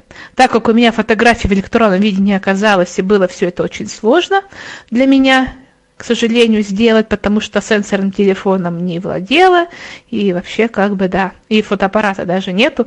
Как-то не любила никогда фотографироваться, и, в общем, не смогла предоставить. Тогда она нашла такой вариант, нашла в интернете картинку «Человечек с микрофоном в руках, и микрофон подносит к рту. Она, ну, э, как, наверное, как аватарка, наверное, считается, или как это правильно назвать. Она сказала, что это хуже, чем фотография, но лучше, чем ничего. Потому что, когда есть такое изображение, оно зацепит в глаз, обострит внимание, и на тебя больше обратят внимание, чем обычно в текстовое резюме. Понятно, что это все непросто, но можно найти зрячего помощника, который поможет это все как-то найти, оформить и сделать. Второй момент, как правильно писать само резюме, что нужно писать личную информацию, первый блок, сколько лет, э, есть ли дети, муж, э, в каком городе живешь, Ну и все в этом плане. Второй, второй блок – это образование. Какие курсы заканчивала, какие вузы, колледжи, даже вплоть до того, в какой школе училась, тоже это все прописывается в резюме и как-то вот тоже, ну, по, по грамотному нужно, чтобы информация была максимально полная. Третий блок – это практический опыт, где работала, с какого года по какой, какие обязанности там выполняла. По крайней мере, хотя бы три последние места работы, а лучше пять, если их было много. Вот. Ну, это имеется в виду виртуальная работа, если реальная, ну, одна так одна, напиши просто, что делал, что, чем владеешь. Четвертый блок – это практические умения. Это не то же самое, что как ты работала, потому что это что ты в принципе умеешь делать. Может, на твоей работе это не пригождалось, но ты в принципе этим владеешь, и ты можешь в этом плане быть полезным. И пятый блок, э, нет, это, по-моему, где-то там раньше было, твои награды, достижения, грамоты, победы на конкурсах, и все в этом плане тоже. Да, и последний завершающий блок этого резюме – это что ты хочешь найти, чем ты интересуешься и что ты ждешь, собственно говоря, от этой работы. Ну, это такое общее резюме, его нужно составить, а потом, когда ты его присылаешь в конкретную компанию, нужно его немножечко подправлять. Чуть-чуть лишней информации, которая совсем этой компании не интересна. Ну, например, там, если эта компания э, специализируется на обзвонах, а ты там, например, написала, что ты там вообще занимаешься там поиском информации в интернете, им это вообще не надо, к примеру. Ну, опять же, точно ли не надо? То есть прежде, прежде чем что-то убрать, нужно сто раз подумать. И э, вот именно в том поле, где что ты ждешь от работы, от работодателя, там уже нужно поизучать специфику компании, что конкретно они хотят от этого соискателя, специалиста, и там уже немножко под это конкретно что-то написать, чтобы, это, чтобы совпадало видение работодателя с видением твоим. Если не совпадает, то и нечего туда, как говорится, пихаться, потому что мыши, да, кушали кактус, кололись и мучились, это действительно плохая идея. Вот. Я писала резюме сама, только она мне дала вот эти вехи основные. Она мне его только поправила, потому что тогда я еще толком не владела шрифтами, всякими этими списками, шапками и все это прочее. Она мне это помогала. Кстати, шапку я сейчас, наверное, не сделаю так, как надо. Вот, и она мне вот помогла, эта тренер помогла все это сделать так, как нужно. И после этого я стала отправлять это резюме и пытаться найти работу. И работу мне предлагали, но основная была проблема в том, что трудно найти подработку на, вечер или на выходные. А тогда я уже искала именно такие варианты. Время свободное после основной работы оставалось, полностью переходить на интернет-работу я не собиралась, но занять это время дома зарабатыванием, дополнительным заработком, я была очень даже бы рада. Но дело в том, что в основном э, серьезным компаниям нужны, нужны серьезные люди, которые будут работать целый день. У меня была прекрасная одна работа, очень интересная. Это был интернет-магазин. Там нужно было э, отвечать, э, когда человек, например, э, подал заявку на заказ, то есть уже полностью оформил заказ, нужно было с ним созваниваться, нужно было уточнить его, э, каким способом он будет доставку, оплату осуществлять, точно уточнить, что будет в этот заказ входить. То есть абсолютно ничего такого, что не э, сделает незрячий человек. Э, более того, там была программа для обзвона, которая была очень плохо джозилась, и он специально на, нанял программиста, который все это сделал под меня. То есть все было прекрасно, все было удобно. Мы пытались составить график, чтобы я работала по вечерам и по выходным, но хотя бы один день в неделю нужно было работать с утра и до вечера, будний день. И я один раз отпросилась с работы, другой отпросилась с работы, поняла, что это не вариант, поняла, что мы уже недовольны на официальной работе, и что это как бы не очень-то хорошо.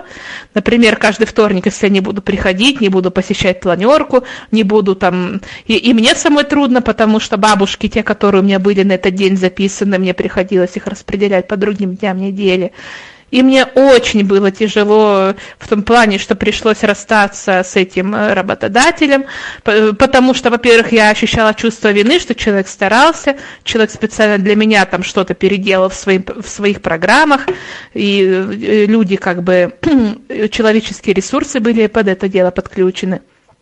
И, в общем-то, я, конечно, была расстроена, но, к сожалению, тут, как говорится, выбирай. Или конкретная подработка, или бросай работу, работай в интернете, если есть хорошее предложение. Или же тогда изначально как-то обговариваю условия, чтобы вот тоже не совершать такую ошибку, которую совершила я. Вот. Э, что касается работы по оценке, один раз мне еще посчастливилось за месяц до пандемии а кого за месяц, недели за две, наверное, до начала пандемии я нашла небольшую компанию, которая вообще в, Магнитогорске. Там э, был какой-то завод по изготовлению медицинских аппаратов, и нужно было прослушать звонки. Это я на фрилансе, на бирже фриланса нашла эту работу.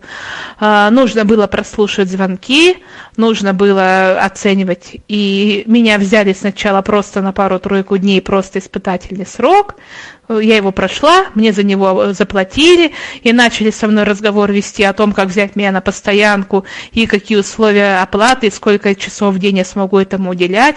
И начались все эти беседы, и потом случился этот коронавирус, все прикрылось, и мне этот работодатель потенциально написал, что после вируса все возобновим. Чуть позже мне написал, что он сам заболел, к сожалению, этим вирусом, попал в больницу, и теперь вообще ничего не понятно. А теперь, наверное, буквально перед этой передачей я еще раз попыталась с ним связаться, и, к сожалению, телефон недоступен, и почта не актуальна, письмо вернулось обратно, и, к сожалению, у меня вообще в голове самые, надеюсь, что эти неприятные мысли, что с этим человеком, что он жив-здоров, и дай бог ему этого. Ну, о работе уже, как говорится, тут речи не идет. И так как э, мне все всегда говорят, что нужно говорить о своих желаниях вслух и как можно большему числу людей, я могу сказать это здесь и сейчас в прямом эфире. А вдруг кто-нибудь услышит, кому нужен такой специалист и кто захочет и заинтересуется, что у меня богатый опыт, и я много разных видов удаленной работы перебрала за свое все время, но я еще и продолжаю искать именно специалиста по прослушиванию и оценке телефонных разговоров. Я нашла это, что это моя ниша, и для меня это очень хорошо, очень интересно, классно. Получаю не только деньги, но и огромное удовольствие от такой работы. Но, к сожалению, таких вакансий мало, поэтому найти их ну, довольно сложно. Поэтому те около четырех лет, которые я этому посвятила, опыт хороший, удалось наработать, базу знаний удалось наработать, теперь а, остается найти еще такой же похожий проект. И в завершение понимаю, что, наверное, ну, уже час 38 работаем, уже многие, конечно, устали, тем более вечер. Я просто расскажу, э, что я стала сотрудничать после того, как я поняла, что работа с Анастасией очень хорошо, но немножко недостаточно. Еще время остается. И я начала тогда искать заказы на сайте фриланса, обычного, не для людей с ограниченными возможностями, а просто общий сайт. Он звучит так, адрес э, если по-русски прочитать, freelance.ru.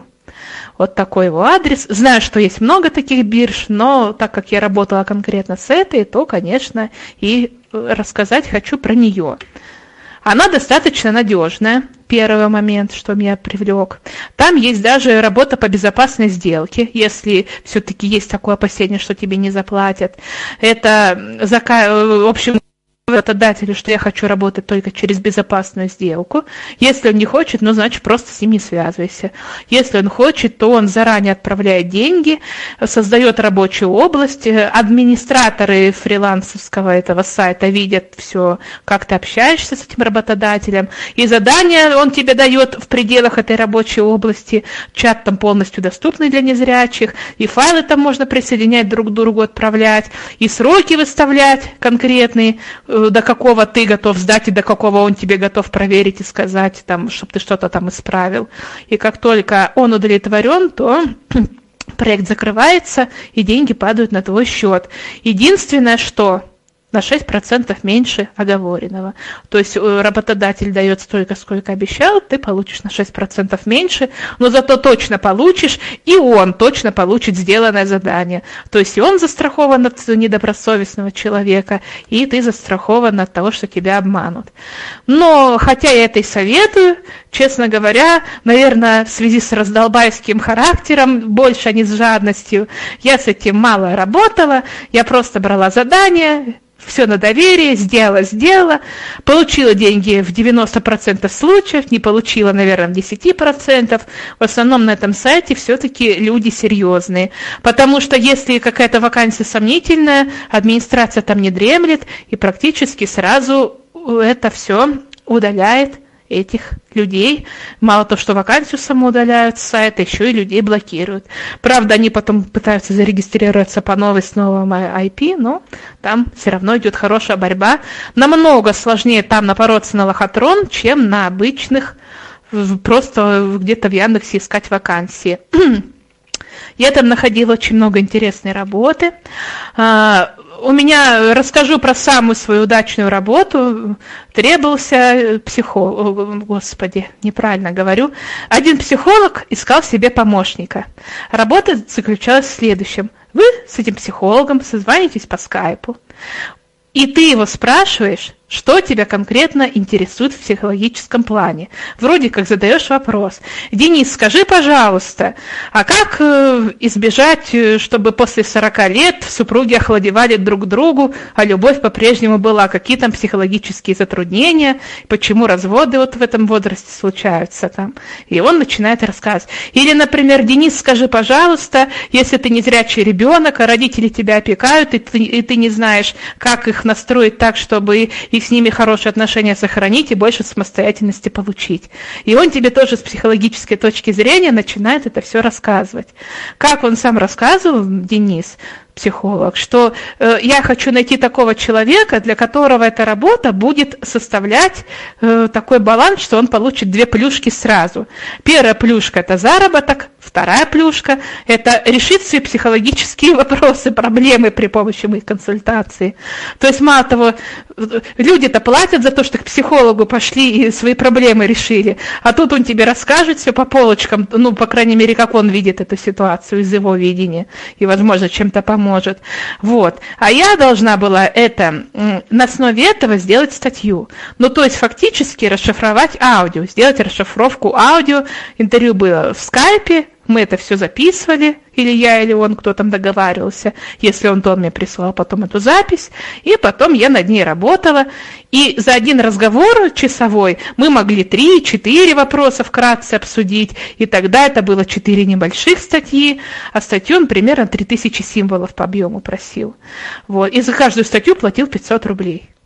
Тоже, кстати, где еще за написание статей найдешь очень это малооплачиваемая работа, поэтому тоже очень хорошо было.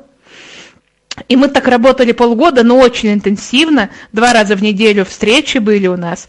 И мало того, что я опять очень сильно продвинулась в самообразовании и по психологии много нового узнала, реально нашла решение своих проблем, маминых проблем, папиных проблем, потому что я всем объявила, что я сотрудничаю с психологом.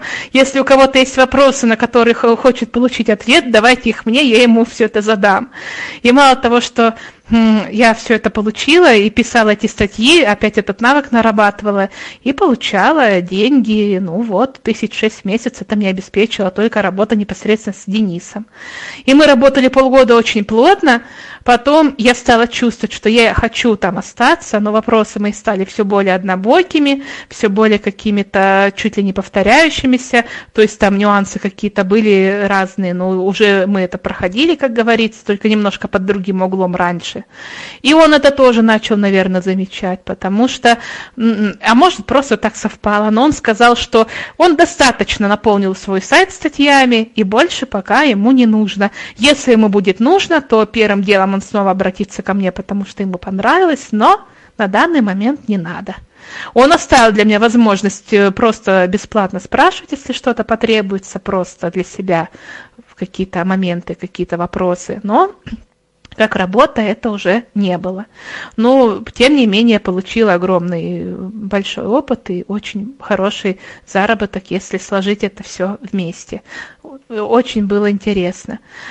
Вот, и маленький еще такой лайфхак – если вакансия очень интересна, прямо в руках зудит, э, прямо подпрыгиваешь от нетерпения и хочешь во что бы то ни стало получить эту вакансию или этот проектик хотя бы небольшой, и ты видишь, что там, например, два-три было отклика на бирже фриланса, то есть смысл, да, написал, э, ты идешь на конкурсной основе, ну там до 10 пусть человек, ладно, еще можно. Но если ты видишь, что там 180, 200 откликов, а и такое бывает, потому что людей, ищущих работу, очень много, можно действовать немножко в обход. Для этого, конечно, нужно быть зарегистрированным человеком, нужно зайти в профиль этого работодателя. Скорее всего, в профиле есть контактная информация. Его личная электронная почта, личный телефон, что-то, какие-нибудь ссылки на его страницы в соцсетях. И тогда можно обойти отклик на сайте, а можно написать непосредственно ему. Извините, пожалуйста, что я пренебрегла формой. А, нет, наверное, лучше даже сделать по-другому. Сделать отклик туда, на сайт фриланса, и сделать потом такое ему письмо написать, что, например, «Здравствуйте, Анна, меня очень заинтересовал ваш проект, мне это интересно потому, потому, потому, я могу быть вам полезной в таких-то, таких-то, таких-то моментах, э, и я думаю, что у нас с вами сложилось бы все очень здорово, и я вам оставила отклик вот э, на фрилансе, на сайте, там, где все отклики. Но просто их настолько много, я боюсь, что у вас не будет времени все это просматривать, и он может потеряться, и мы с вами тогда не познакомимся. А знакомство было бы очень даже и, э, как сказать, многообещающим. И знаете, честно, очень многие работодатели на это реагируют. Они начинают интересоваться и общаться в первую очередь с таким человеком, который вот написал им в личку – кстати, да, если работодатель такой, что не оставил своих контактных данных, то тогда можно написать ему в личные сообщения э, прямо на фрилансе. Это всегда опция есть для зарегистрированных пользователей. И это в любом случае в сто раз даст больше шанса, что он просмотрит. Э, если даже, допустим, э, он заинтересовался потом и на фрилансе, именно на твой отклик больше обратит внимание. И я таким образом находила себе работу, подработки и на большие, и на малые проекты именно в тех ситуациях, когда, казалось бы, до меня 200 человек уже написали. Тем не менее, вот выбирали меня, потому что больше инициативы. Так что во всем стучитесь и вам откроют, стремитесь и вас э, услышат, кричите. Конечно, элементарную культуру, вежливость э, обязательно нужно соблюдать, уважение к работодателю, но не раболепство перед ним, то, что Настя говорила, это тоже очень важно. Ну и, конечно же, стремление, желание, находчивость, опыт, э, он будет приходить с годами, слава богу, у меня эта стадия. Она вообще бесконечная стадия, потому что чем человек э, больше работает, тем больше он еще нарабатывает и развивается, но, по крайней мере, э, уже копилка определенная есть, и мне намного легче, чем начинающему человеку в этом плане. Но когда-то у меня был ноль, и были лохотроны, с этого именно начинала. Поэтому не бойтесь и не опускайте руки при первых неудачах. Это самое-самое главное. И теперь напоследок, сейчас скажу, маленькую, просто открою сайт freelance.ru, freelance.ru,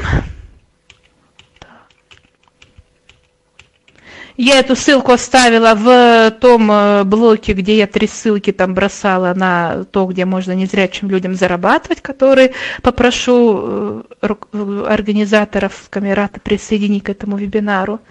И эта ссылка ведет непосредственно сразу на проекты. Почему-то не открывается. В общем, смысл такой, что там э, становишься наверх страницы и буквально кнопочкой экс английская по флажкам сразу перемещаешься, и те области, которые тебе наиболее интересны, ты просто отмечаешь пробелом. И потом нажимаешь кнопкой B, кнопка «Применить», и у тебя остаются на странице только те отрасли, которые тебе интересны. Потому что там и переводы с иностранных языков, и программирование, и работа с текстами, и такая специализация, как аутсорсинг, консалтинг, менеджер, и отдельная тема, как консультирование, и отдельная тема, как обучение чему-то. И, в общем-то, то, что нужно просто посмотреть, э, пошариться по этим флажкам, что это очень удобно для... Этот сайт удобно именно для пользования незрячего человека.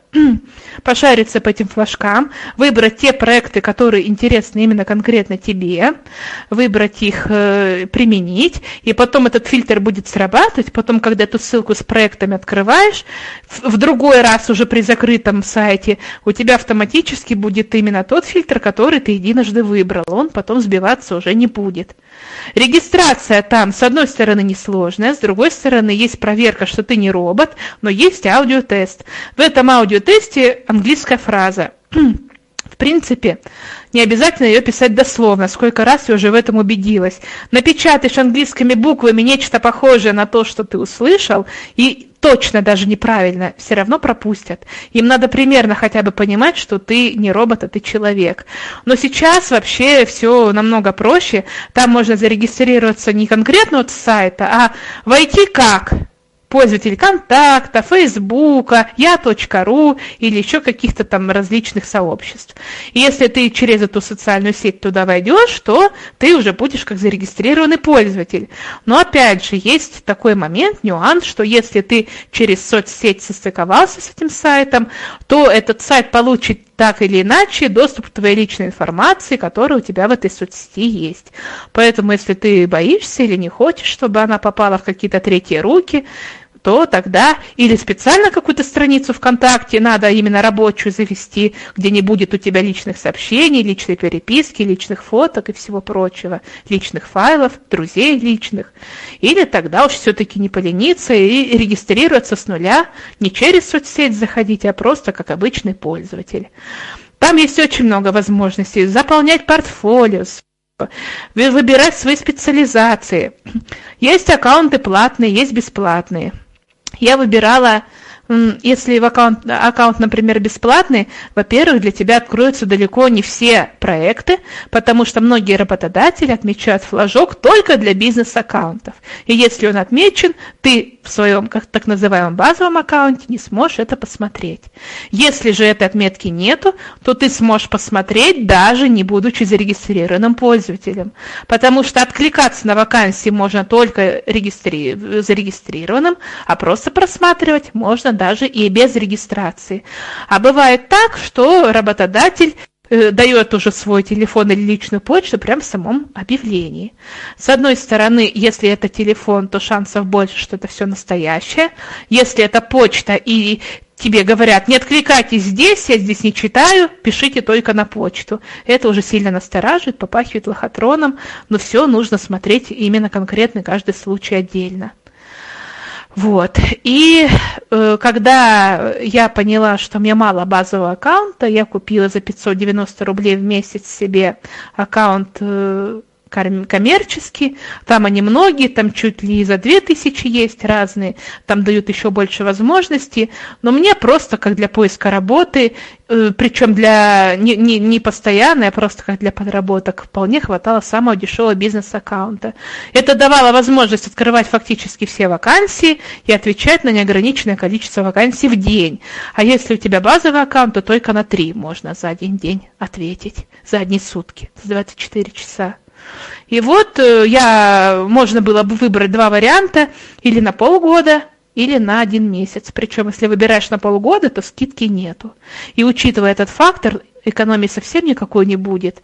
А вдруг ты, например, за первый месяц или первые два найдешь такую работу, что никаких подработок и не понадобится. И этот оплаченный аккаунт будет у тебя ничем иным, как просто потери денег. Поэтому покупать лучше на месяц. Всегда, как только срок вышел, можно купить еще на месяц. Это будет очень даже удобно. Раньше у них была еще такая функция, платишь 75 рублей, и тебе на сутки дается коммерческий аккаунт. Это давалось для того, что если тебе понравилась какая-то конкретная вакансия из закрытого доступа, из закрытого для базовых аккаунтов, но ты не хочешь платить 590 рублей, допустим, плати 75 и в течение суток пользуйся этими привилегиями. Теперь это убрали. Теперь только помесячная или полугодовая оплата. Ну а так, как говорится, всем желаю удачи. Вакансии появляются в прямом смысле слова каждые три минуты как минимум. То есть вакансий очень много. Другое дело, что для каждого свои, и, и если там на конкретные проекты, конечно, реже, но в любом случае каждый день на любом, на любой специализации каждый день есть новые вакансии, ежедневно, это точно. Поэтому здесь не найти работу или хотя бы подработку можно только в том случае, если действительно не хочешь. Поэтому открывайте ссылку, изучайте проекты. Ссылку я дала не на, сам, не, не, не на главную страницу, а уже на ссылку с, именно с проектами. Там, где, собственно, я, как говорю, надо отмечать флажки те, которые тебе интересны, или если ты их не отметишь, тогда у тебя будет просто все подряд идти. И, может быть, это тоже имеет значение, потому что бывает работодатель с горяча интересную тебе вакансию не отмечает конкретной специализации, тогда она у тебя не выйдет, если ты сделаешь фильтр. Поэтому, может быть, стоит все-таки просматривать все подряд, отбрасывать ненужное для себя и отвечать на нужное. Если будут вопросы по сайту, связанным, э, если будут вопросы, связанные с сайтом freelance.ru, можно всегда мою электронную почту даст э, Марина Анатольевна, если будут обращаться. И я любого человека готова всегда проконсультировать. И сейчас я готова ответить на вопросы. И сейчас, прямо если кто-то задаст. И если впоследствии спросят э, уже в режиме офлайн, я тоже всегда открыта. И если кто-то благодаря этому эфиру найдет себе работу, буду очень-очень рада. На этом это все, что сегодня рассказала. Ну что ж, я думаю, что э, достаточно продуктивно и содержательно, немножечко, правда, долговато, но я думаю, что э, те, кто э, прослушал, э, зато много, много узнали конкретных э, вещей из э, личного опыта. Это всегда очень важно. Я думаю, что каждый, ну, кто-то узнал себя, кто-то может быть, э, узнал какие-то новые варианты профессий, ну и все ваши отзывы, предложения, замечания мы всегда ждем. А, хотелось бы прямо в двух словах а, анонс на следующую неделю, э, подробно, как всегда, в нашей рассылке и здесь в голосовом чате. Значит, э, мы встречаемся на следующей неделе в четыре раза. А, во вторник, среду и в четверг. Во вторник, среду и четверг, э, значит, в 4 часа вечера, и еще в среду будет один, одна встреча с утра. А что это будет за встреча? Значит, мы отправимся в языковое путешествие с... Вот, э, сейчас я спикер боюсь э, фамилии наврать, поэтому не буду говорить. А нас будет ждать сказочный квест, э, психологический сказочный квест, а, мы познакомимся с работой в Google формах и, и, и нас еще а, ожидают э, дебаты, но все вот это вот э, в наших анонсах вас ждет. Сегодня всем хорошего вечера. Спасибо огромное Людмиле. Э, привет Омску и всем хорошего настроения.